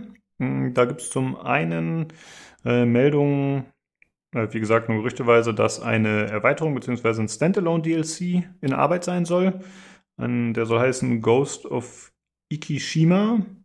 Und das soll eine Singleplayer-Erweiterung sein, die angeblich noch dieses Jahr erscheinen soll. Mal hm. schauen, ob da was dran ist, aber es äh, wurde zumindest von mehreren Stellen reported, deswegen könnte ich mir schon vorstellen, dass es stimmt. Und außerdem gibt es noch äh, Gerüchte um die PC-Version. Ähm, ja, die Fans hoffen ja weiterhin drauf, äh, wie wir auch, dass da eine PC-Version kommt. Und ähm, ja, gerade gibt es mal wieder Diskussionen darum und der Auslöser ist halt, dass äh, das Cover abgewandelt veröffentlicht wurde von äh, und normalerweise steht halt oben auf dem PlayStation-Cover immer Only on PlayStation. Und bei dem neuen Cover ist dieses Label nicht mehr drauf. Was jetzt äh, ja, die Leute wieder hoffen lässt, dass es vielleicht für den PC kommt. Jo, ja, das wäre ja schön, da warte ich ja auch noch drauf. Ähm, ja. Dass das hoffentlich mal kommt. Also, das wäre schon, wäre schon eine coole Sache. Ja? Ich will also noch kurz ich, sagen, hm? äh, ja, nee, nee, erzähl noch.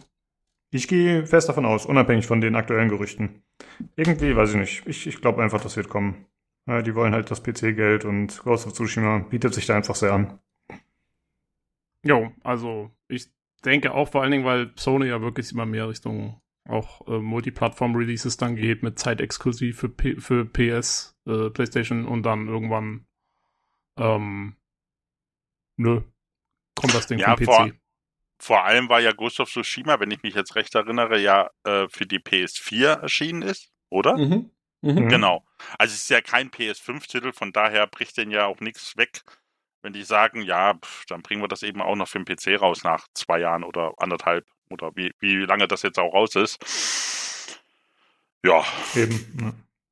Man könnte halt so argumentieren, okay, wenn sich jetzt abzeichnet, dass sie das in Zukunft immer machen werden, dann würden Leute vielleicht keine Playstation mehr dafür kaufen. Aber ich glaube, das ist relativ unrealistisch. Ich glaube halt, die Leute feiern ihre Plattform in der Regel, die sie schon immer nutzen, sei es jetzt PC, Xbox, was weiß ich.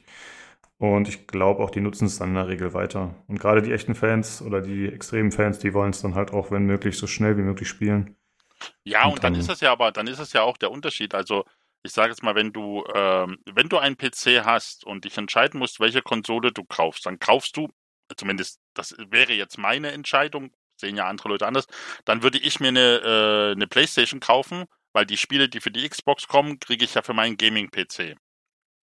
Ja, und wenn so. ich eine Play und wenn ich eine Playstation habe und nichts anderes, ja, dann habe ich eine Playstation. Dann kaufe ich mir jetzt nicht zwangsläufig einen Gaming-PC.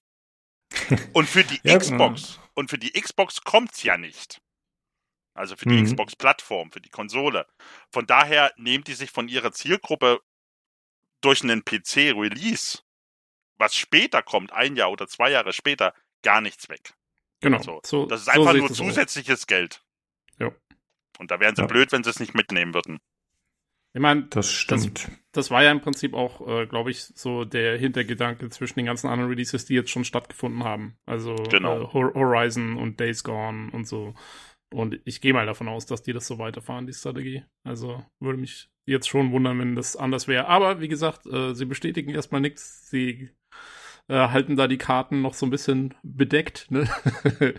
ähm, was sicherlich ja, auch kein schlechter hm. Move ist. Weil genau, also bei einem PS5-exklusiven Spiel wie jetzt, ich sage jetzt mal das Ratchet und Clank, das neue, äh, ich sage jetzt mal, da auf ein Release für einen PC zu warten im nächsten Jahr halte ich für sehr gewagt. Das kommt vielleicht in zwei oder drei Jahren, vielleicht. Ne? Ja, ich gehe hm. auch, ich gehe auch bei einem Forbidden West oder so, gehe ich auch eher davon aus, also wenn das jetzt, sagen wir mal, Ende 21 oder Anfang 22 für die PS5 kommt, gehe ich davon aus, dass wir das frühestens 2024 für den PC Richtig, sehen. Mindestens so. zwei Jahre bleibt das exklusiv. Ja. Ich denke mal, das spielt ja auch ein bisschen mit rein, dass die Kunden, dass der Markt noch gar nicht gesättigt ist mit der PlayStation 5. Ne? Also ich glaube halt, wenn die direkt besser verkauft werden worden wäre oder verteilt worden wäre, dann wird es vielleicht anders aussehen. Weil ich glaube eigentlich schon, ehrlich gesagt, dass die, die Spiele dann in Zukunft, wenn sie wirklich mehr für den PC bringen, dann so ein Jahr später oder so für den PC bringen, würde ich schon von ausgehen.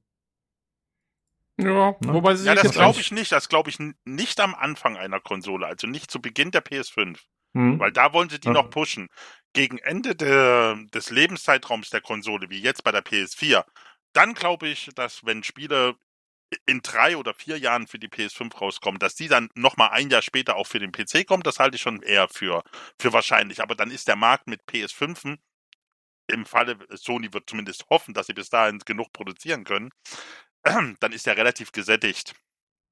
Ja, ähm, aber wir haben ja jetzt, jetzt zum Beispiel, am, also, jetzt am Anfang glaube ich nicht, dass sie das, äh, dass, dass sie das überhaupt in Erwägung ziehen. Die sagen, ja, das machen wir irgendwann mal, hm? aber ja, und selbst ein Ghost of Tsushima, was ja am Ende der Konsolengeneration jetzt auch rauskam, das ist jetzt auch schon ein Jahr her. Und hm. äh, wir haben immer noch nichts gehört von der PC-Version. Also selbst da scheinen sie eher auf die zwei Jahre äh, zu setzen. Ja, so gut, aber diese PC-Initiative ist ja gerade auch erst am Anfang sozusagen. Ne? Ich finde es gerade noch ein bisschen schwierig, das dann abzuschätzen. Äh, jetzt ja, wir ja gerade erst damit um die Ecke. Ja, naja, muss man abwarten. Also. Genau, warten wir mal ab. Äh, Alles ist möglich. Ja. Ich wollte noch äh, kurz äh, an, anbringen, weil ich es gerade online recherchiert habe. Ähm, Ikishima, also der DLC. Ähm, Ikishima ist eine Insel neben der Insel Tsushima. Und äh, wenn man sich das auf Google Maps anschaut, das sieht aus, als wäre es für ein DLC gemacht worden. Die ist ungefähr ein Viertel so groß wie Tsushima. Also, ja, da weiß man ziemlich genau, was man kriegt, glaube ich. Hat Gott sich damals schon so gedacht. Ja, er hat gedacht, hier, Tsushima kriegt ein DLC. das ist Intelligent Design. Genau. Ja, äh, warten wir mal ab. Äh, Daniel, wie sieht's mit dir aus? Wenn das äh, kommen sollte, Ghost of Tsushima für den PC, würdest du das spielen oder? Also ich habe bisher nur Gutes darüber gehört. Ähm, das klingt zumindest sehr interessant. Das Setting ist relativ unverbraucht, äh, also zumindest für mich. Ähm, das Gameplay sah gut aus. Ich mag eigentlich Open-World-Spiele sehr. Nicht umsonst spiele ich ja gerade mal wieder Far Cry 3. Äh, ich mag aber diesen, diesen, eigentlich diesen, man sagt es ja immer, diesen Ubisoft-Quatsch, diesen, diesen, diesen standardisierten mhm. Karte abarbeiten, den, das mag ich gar nicht. Äh, aber das Ghost of Tsushima hat mir, äh, zumindest alles, was ich davon gesehen habe, sehr gut gefallen. Und wenn das für den PC kommt und vielleicht sogar inklusive der Erweiterung, das ist ja dann häufig so, dass du dann, äh, wie jetzt auch bei, ähm, äh, Horizon. Den Roboter Dino, genau, Horizon, dass du das in so einer Complete Edition kriegst, äh, dann äh, wäre ich dem nicht abgeneigt. Jo. Mhm, ja. Hast du, hast du, hast du Horizon gespielt? Als noch PC nicht, aber mein Nachbar über mir, äh, der schwärmt mir, der hat das nämlich für den PC gekauft, weil der hat keine Playstation und mhm. der schwärmt mir seit Wochen davon vor. ja, nee, ist auch echt gut. Ähm, man muss ja, eigentlich dazu sagen, also aber ich es hat, es Zeit hat auch, es hat aber auch, es hat den ganzen Ubisoft Sammelkram. Auf jeden Fall, das hat ja, es. Und ich kann das nicht, ähm. ich bin, ich bin so ein, ich bin so ein, wenn, wenn ich ein Spiel habe, wo irgendwas auf der Karte angezeigt wird, es ist völlig wurscht, was das ist. Das muss ich hin, das muss ich hin, das muss, das, das Zeichen muss weg von der Karte. Das jo. ist mein innerer Monk und deswegen solche Spiele sind Gift für mich. Also das kann ich eigentlich. nee, boah. Ja, also da muss, da muss ich hab's jetzt, ja, ich hab's jetzt geschafft in Far Cry, dass ich nicht mehr jedes Symbol der Beutekiste. Da bin ich schon drüber hinweg, dass ich die kann ich links liegen lassen, nur wenn ich drüber stolpere. Aber alles, wo mir angezeigt wird, da ist ein Relikt, äh, da ist eine Mission oder da ist eine Nebenaufgabe, da muss ich hin. Hilft nichts. Ja. Das ist ja schon mal ein Anfang. Also ja. Genau. Gibt's, wir, wir könnten mal so eine Gruppe aufmachen, so, so äh, anonyme Completionists oder so, wo wir, wo wir uns alle dann in so einen Kreis setzen und dann sagt einer so, ich habe diese Beutetruhe in, äh, keine Ahnung, Black Flag, habe ich nicht aufgenommen. Und alle so, oh, super, oh. Tobi, toll gemacht. Wir sind, Wir stolz, stolz, auf dich. Auf dich genau. ich finde auch sehr passend, dass äh, anonyme Completionist dann das gleiche Akronym ist wie Assassin's Creed. Das ist äh, sehr, sehr, gut. Schön. Sehr, äh, absolut richtig. Das, besser geht's ja nicht. Genau. genau. Ja, gut. Äh, das waren die spärlichen News äh, dieser Woche.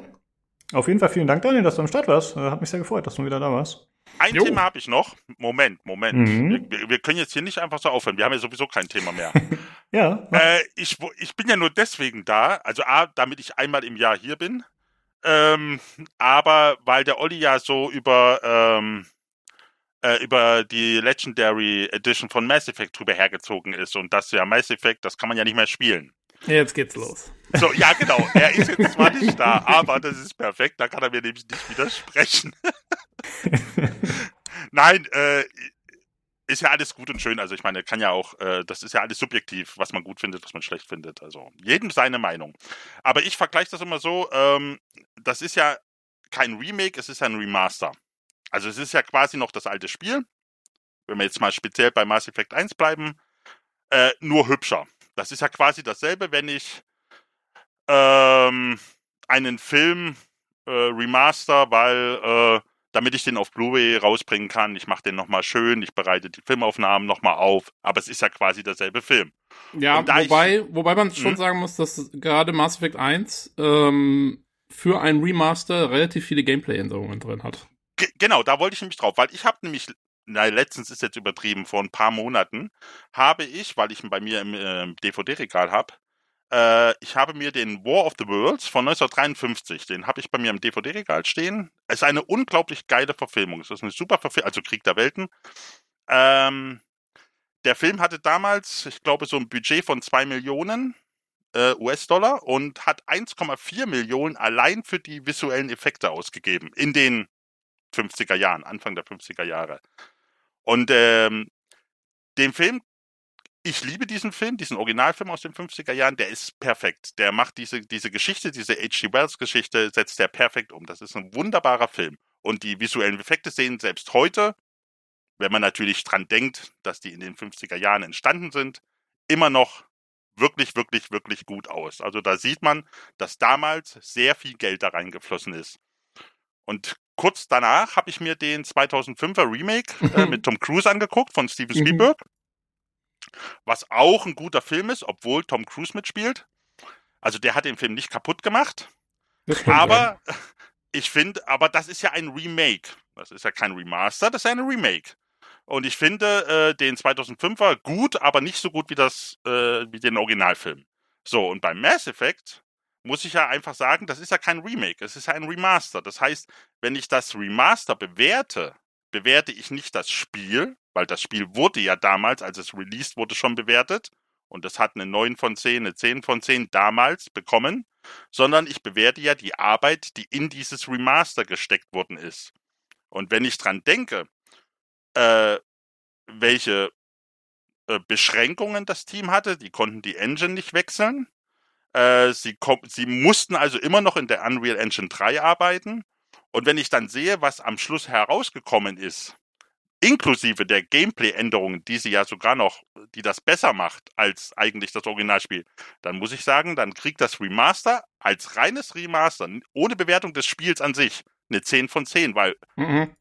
mehr kannst du aus dem, was du hast und den Restriktionen, denen du unterworfen bist für einen Remaster, nicht herausholen. Sie haben das ähm. Optimum herausgeholt aus dem, was sie hatten. Also, da muss ich jetzt, äh, und das hätte ich nicht gedacht, muss ich den Olli fast ein bisschen in Schutz nehmen, weil ich glaube, der würde dir da sogar, der würde dir da sogar zustimmen, wenn ich ihn richtig interpretiert habe in seiner Kritik. Ja, genau, ähm, genau, weil, hm?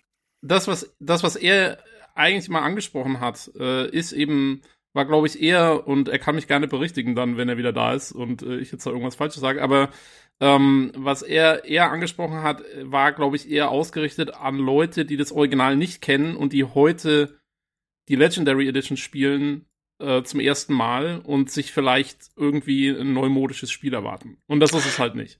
Ja, ähm, aber das ist, aber das, das, das, das ist, aber genau, also ich sag mal so, okay, den Leuten kann man da nicht helfen. Das, das ist halt so. Ich meine, wenn, wenn ich ein Remaster bewerte, gut, das gehört in den Artikel rein, das steht ja dann meistens auch, ist ein Remaster des 13 Jahre alten Spiels oder Spiels, was ursprünglich 2007, 2008 veröffentlicht worden ist. Aber ähm, wenn ich, wenn ich mir heute eine ne, Blu-ray kaufe, eines, keine Ahnung, eines, äh, ich habe ich hab hier stehen äh, die Blu-ray vom großen Diktator. Der Film ist äh, 80 Jahre alt. Der ist schwarz-weiß und eigentlich ursprünglich noch als Stummfilm aufgenommen. Äh, in großen Teilen. Das merkt man dem Film auch an. Ähm, trotzdem wenn ich mir den heute kaufe, dann weiß ich doch, dass der Film 80 Jahre alt ist, dass der schwarz-weiß ist, dass ich da keine Farbe erwarten darf, auch auf einem Blu-ray 4K, äh, und äh, dass der Sequenzen hat, die, wo der Ton nur drüber gelegt worden ist, weil die als Stummfilm gefilmt worden sind. Also das weiß ich. Sonst ja. würde ich mir den, sonst würde ich mir den Film ja nicht kaufen. Ich kaufe mir den ja, weil ich ihn mir gerne angucken möchte und weil ich weiß, dass der Film gut ist. Und genau das, denselben Maßstab lege ich aber auch bei einem Spiel an. Wenn sich jemand nicht informiert und das einfach kauft, ja gut, dann ist er selbst schuld. Also dann, dem kann Ja. man dann auch nicht helfen. Wenn sich jemand heutzutage einen Film kauft, äh, wie gesagt, der will Krieg der Welten und kauft aus Versehen das 53 Original, der sagt auch, na, was für ein Scheiß. So, Ja, weil er erwartet hat, dass Tom Cruise mitspielt. Ja, So. bei, bei, bei Spielen finde ich es aber fast immer noch ein bisschen problematischer als bei Filmen. Also bei Filmen gebe ich dir schon recht. Ich meine, da, da kommt auf jeden Fall, also ne, muss, muss immer mit einbeziehen, wann wurde das Ding gemacht und mit, mit welcher Technik und so. Ja, und aber das musst du bei Spielen auch. zum Wir wollen doch, Grad, dass. zu einem wir gewissen Grad, ja, doch- aber Hm? aber, aber es ist schon, ich meine, äh, es ist ja jetzt, also es ist ja, ich meine, die Legendary Edition, das ist so ein bisschen so ein, so ein Punkt, weil zum einen veröffentlichen sie es klar als, als Remaster, äh, aber es heißt ja auch nicht einfach nur Mass Effect Remaster, es heißt Mass Effect Legendary Edition. Und um wirklich zu sehen, oh, es ist nur ein Remaster, musst du den Text durchlesen vom, vom Test. Und das macht vielleicht auch nicht jeder oder so. Und deswegen halte ich das schon für ein bisschen, ist ein bisschen schwierig. Also, weil als Remaster müsstest du dem Ding eigentlich halt eine 10 von 10 geben. Aber wenn jetzt einer nur dann auf die Zahlenwertung schaut oder so, ähm, dann, dann äh, sieht er das und, und denkt, oh, ja, okay, Legendary Edition, aber es ist halt irgendwie schon neu und so. Also, finde ich, finde ich schwierig. Also, ich finde, ich finde schon, dass man auch ein Remaster bei Spielen ähm, kann man, es kann, man kann es so oder so sehen. Ich finde, das ist eine, eine Interpretationsfrage. Und ich glaube auch, dass verschiedene Magazine sogar bei der Legendary Edition und auch bei anderen Remasters da andere Maßstäbe anlegen oder verschiedene Maßstäbe anlegen. Ja, Ähm, das, das, das, das meine ich ja. Also ich meine, na, natürlich, kann, natürlich kann man das anders sehen. Das ist ja auch gar, überhaupt, überhaupt nicht das Thema. Aber äh, wenn das Spiel, als es herauskam, 2007, 2008, eine 9 von 10 bekommen hat, dann war es zu diesem Zeitpunkt diese 9 von 10 oder diese Wertung, die es bekommen hat, wert. Das Spiel hat sich nicht geändert, ganz im Gegenteil, es ist eigentlich sogar besser geworden durch die Gameplay-Verbesserungen, die sie gemacht haben. Ist es sogar noch ein bisschen besser. Das heißt, das Spiel von damals ist noch genau dasselbe wie heute und ein bisschen besser. Theoretisch, wenn man diese objektiven Maßstäbe heransetzt, müsste man ihm dann eine 10 von 10 geben.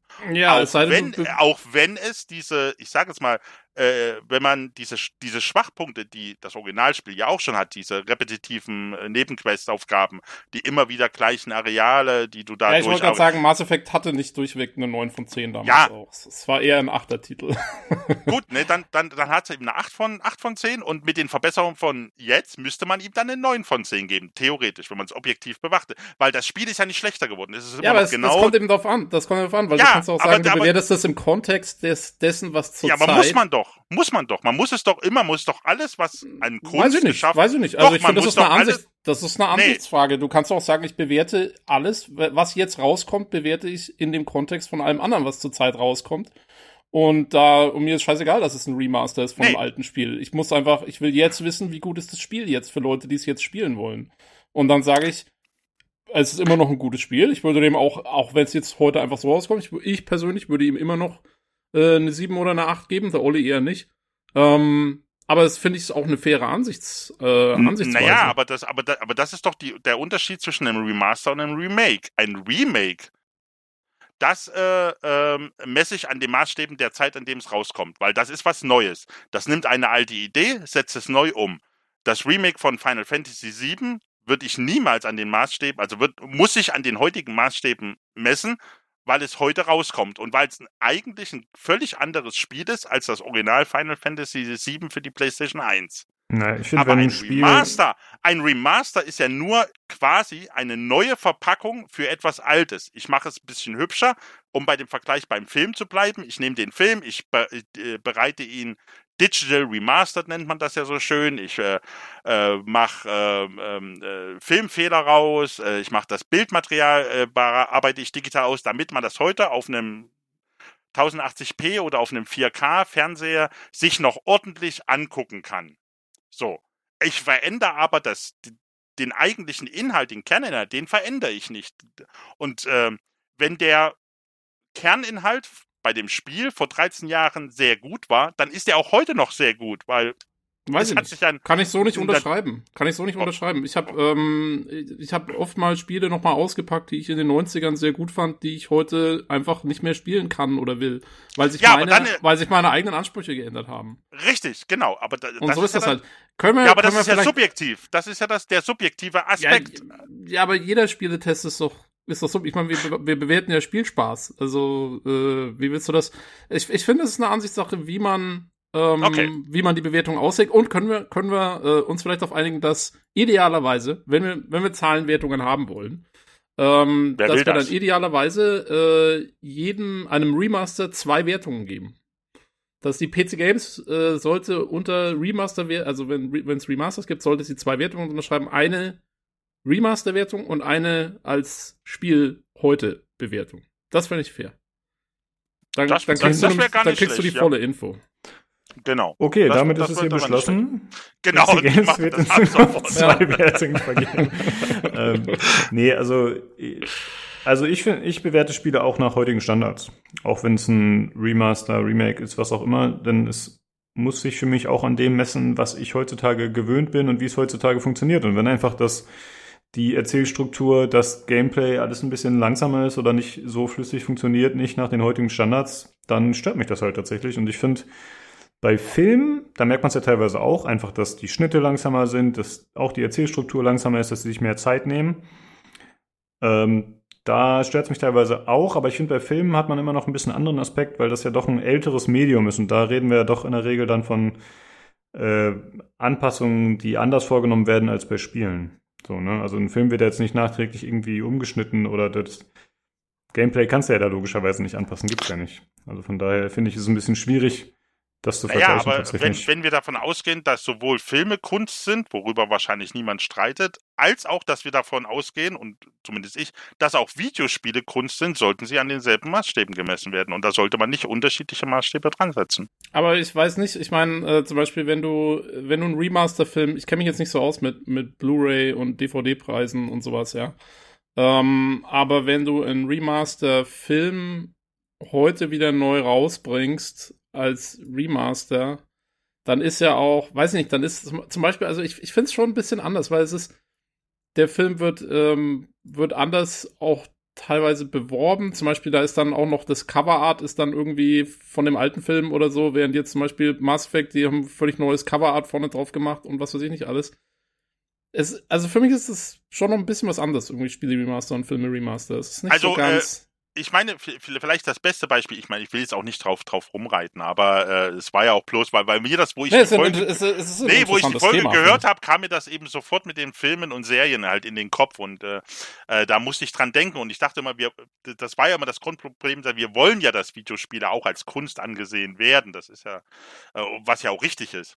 Aber äh, das eines der besten Beispiele, ich habe bei mir im Regal stehen die Star Trek Originalserie aus den 60er Jahren in der Blu-ray Digital Remastered, steht auch ganz groß drauf, äh, Fassung.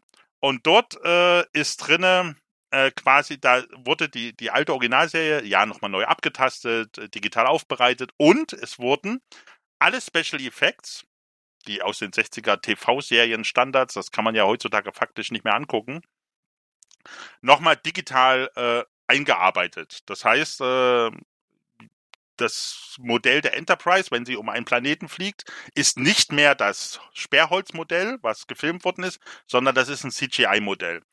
Aber die Effekte sind so gemacht, dass sie aussehen, als könnten sie aus den 60er Jahren stammen. Also Das ist, das ist auch Man- eine, eine man heiß also- diskutierte, eine heiß diskutierte Ansicht.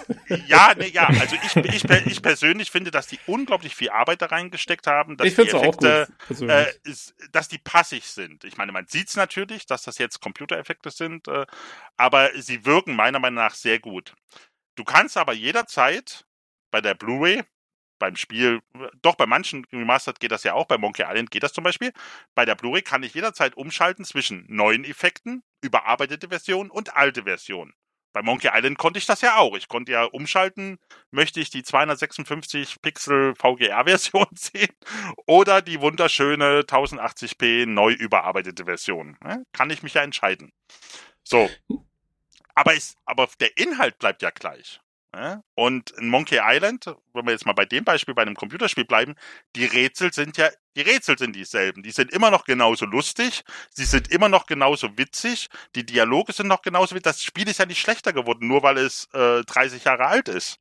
Ja, aber gerade bei einem, bei einem Mass Effect, wo du, wo sie eben Gameplay angepasst haben. Ich meine, wieso haben sie Gameplay angepasst? Weil es nicht mehr zu den Standards von heute gepasst hat. Und nee, weil es schon damals kritisiert worden ist. Also schon damals in den Tests wurde kritisiert, dass sich der Marco steuert wie ein Flummi.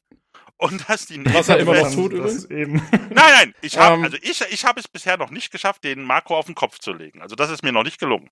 Ja, dann hast du noch nicht hart genug versucht. Doch. Nein, aber ich sage jetzt mal, Ähm. oder, also die, die Sachen, die damals kritisiert wurden, haben sie im Rahmen ihrer Möglichkeiten, wie gesagt, die konnten das Spiel ja nicht neu schreiben, dann wäre es ja ein Remake.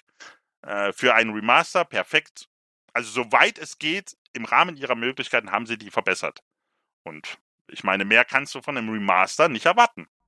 Und dann ja, würde ich also ich, wie gesagt, ich finde es nach wie vor schwierig ähm, und es ist, ich kann den Standpunkt auf jeden Fall verstehen, dass man sagt, ja, okay, ähm, man muss es immer im, im, im Zuge der Original-Release-Zeit erwarten, aber es ist halt doch irgendwie auch ein Re-Release und ähm, ja, ich finde es auch fair, dass man sagt, man muss sich auch damit beschäftigen, wie wie hat es die Zeit überstanden zu heutigen Maßstäben. Finde ich übrigens auch bei Filmen, ich bin, ich habe so ein bisschen so eine, ja, ist vielleicht so ein bisschen so kontrovers die Meinung, ähm, aber ich finde, dass immer diese, diese, dieser Spruch, äh, Videospiele oder Filme sind Kunst und deswegen sind sie da außen vor irgendwie, äh, finde ich schwierig, weil bei beiden gilt, sowohl bei Filmen als auch bei Videospielen gilt, ähm, sie sind Kunst, ja, aber sie sind auch ein Produkt. Ähm, ja, natürlich.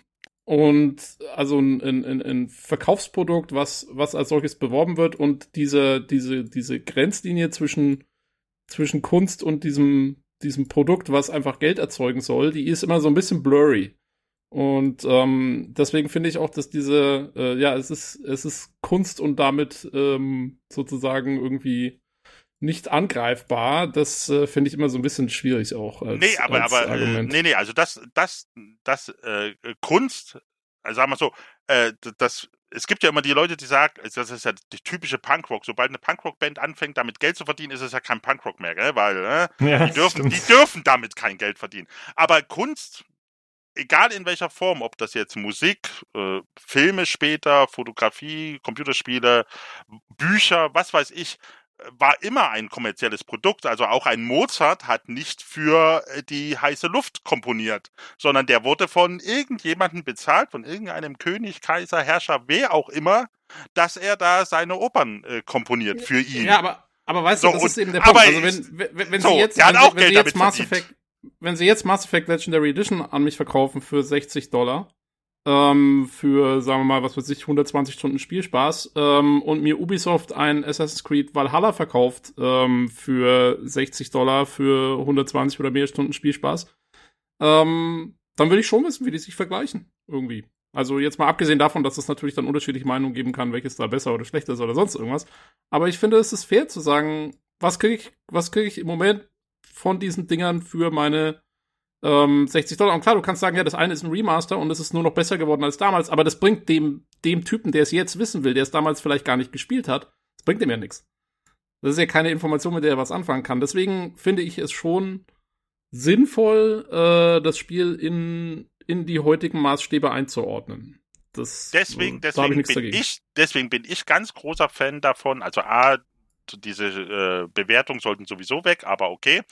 Äh, es sollte da stehen, Kaufempfehlung ja, nein. Das reicht völlig aus. Und für wen? Äh, und ich bin, äh, ja, nee, ich bin ein ganz großer Freund von diesen äh, Meinungskästen beziehungsweise äh, Stärken-Schwächen-Kästen. Ne? Also Mhm. man führt auf, das sind die Negativpunkte, das sind die Positivpunkte der Meinung des Autors des Tests. Und da, wenn ich das überfliege und sage, ja, ist für mich nicht negativ, ist für mich nicht negativ, ist für mich nicht negativ, also interessiert mich nicht, dann weiß ich genau, okay, die Negativpunkte, die der Autor aufführt, das sind alles Punkte, die für mich völlig irrelevant sind. Also ist das für mich gut.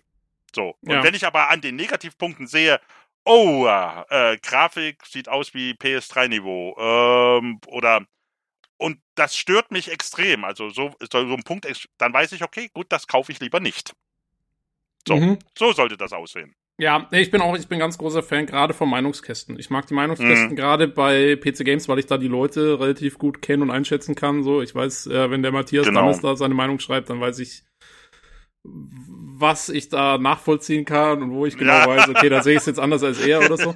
ähm, oder beim Felix Schütz oder wer auch immer halt. Also, solange man die Leute kennt, finde ich, sind Meinungskästen sind immer das, das absolut Beste. Ist auch teil, ist immer das Erste, was ich mir durchlese bei Tests. Ähm, und ähm, Jo, also da, da kann man auf jeden Fall, finde ich, auch besser drauf vertrauen. Eine Sache wollte ich noch kurz äh, sagen zu Mass Effect als reines Remaster.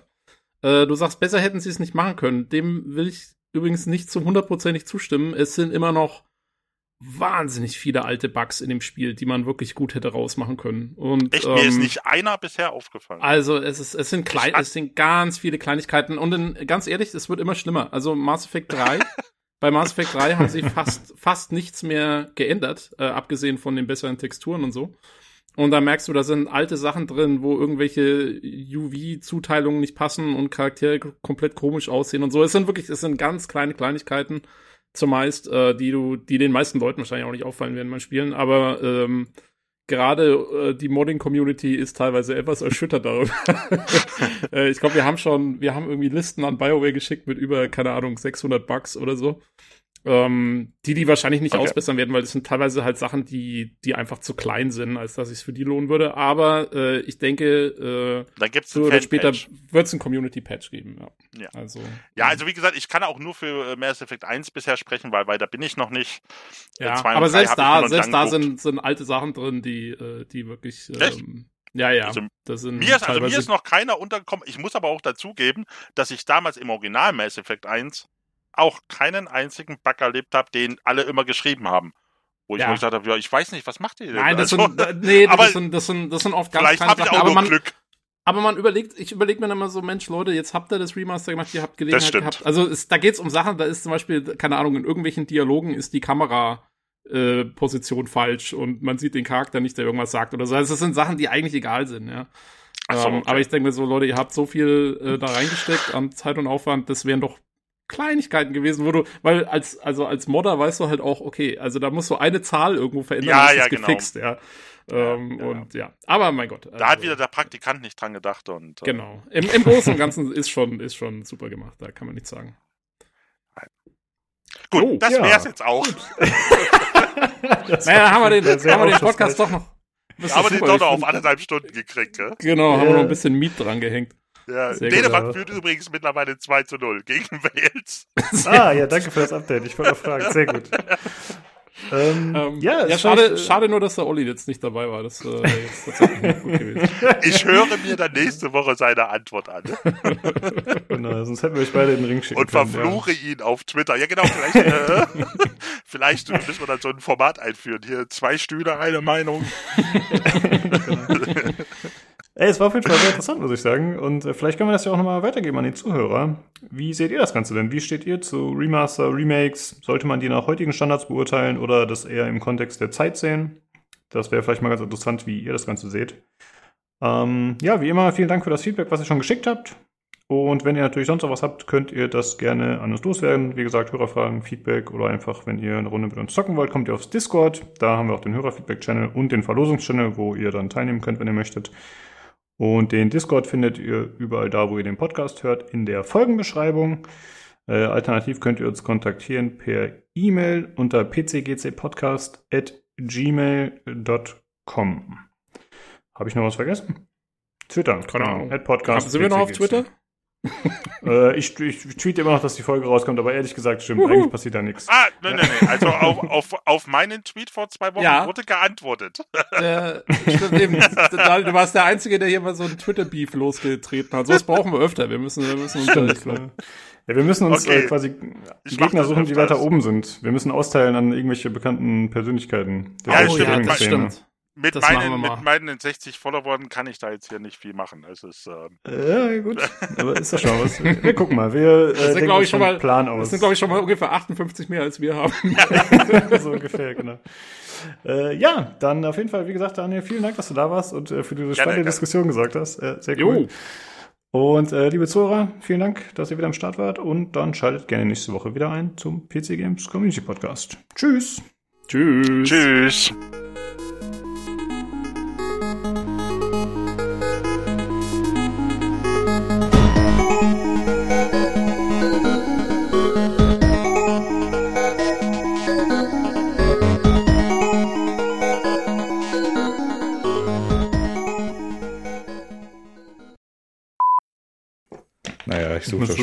Schönes meistens die Sachen nicht an, die du schickst. Diese ganzen absurden. Es ist vermutlich auch besser für das allgemeine Hygienekonzept deiner Internet-Credibility. Äh, Ja. äh, Credibility.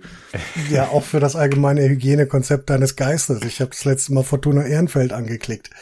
Ähm, möchte dazu nicht weiter was sagen. Bin mir sicher, er hat seine Gründe dafür, aber äh, ich bin raus. Ah, Genau, Nino, ist gute so. Nachrichten. Mein Keycap-Set ist an die Airline übergeben worden. Warte, ich prüfe, ich prüfe. Ich bin gestern auf AliExpress durchgedreht. Ja, ist auch nur noch eins übrig. Ach so, du hast die anderen neuen gekauft. Die gestern waren noch zehn übrig. Nein, ich habe nur zwei gekauft. Ähm, Ach so.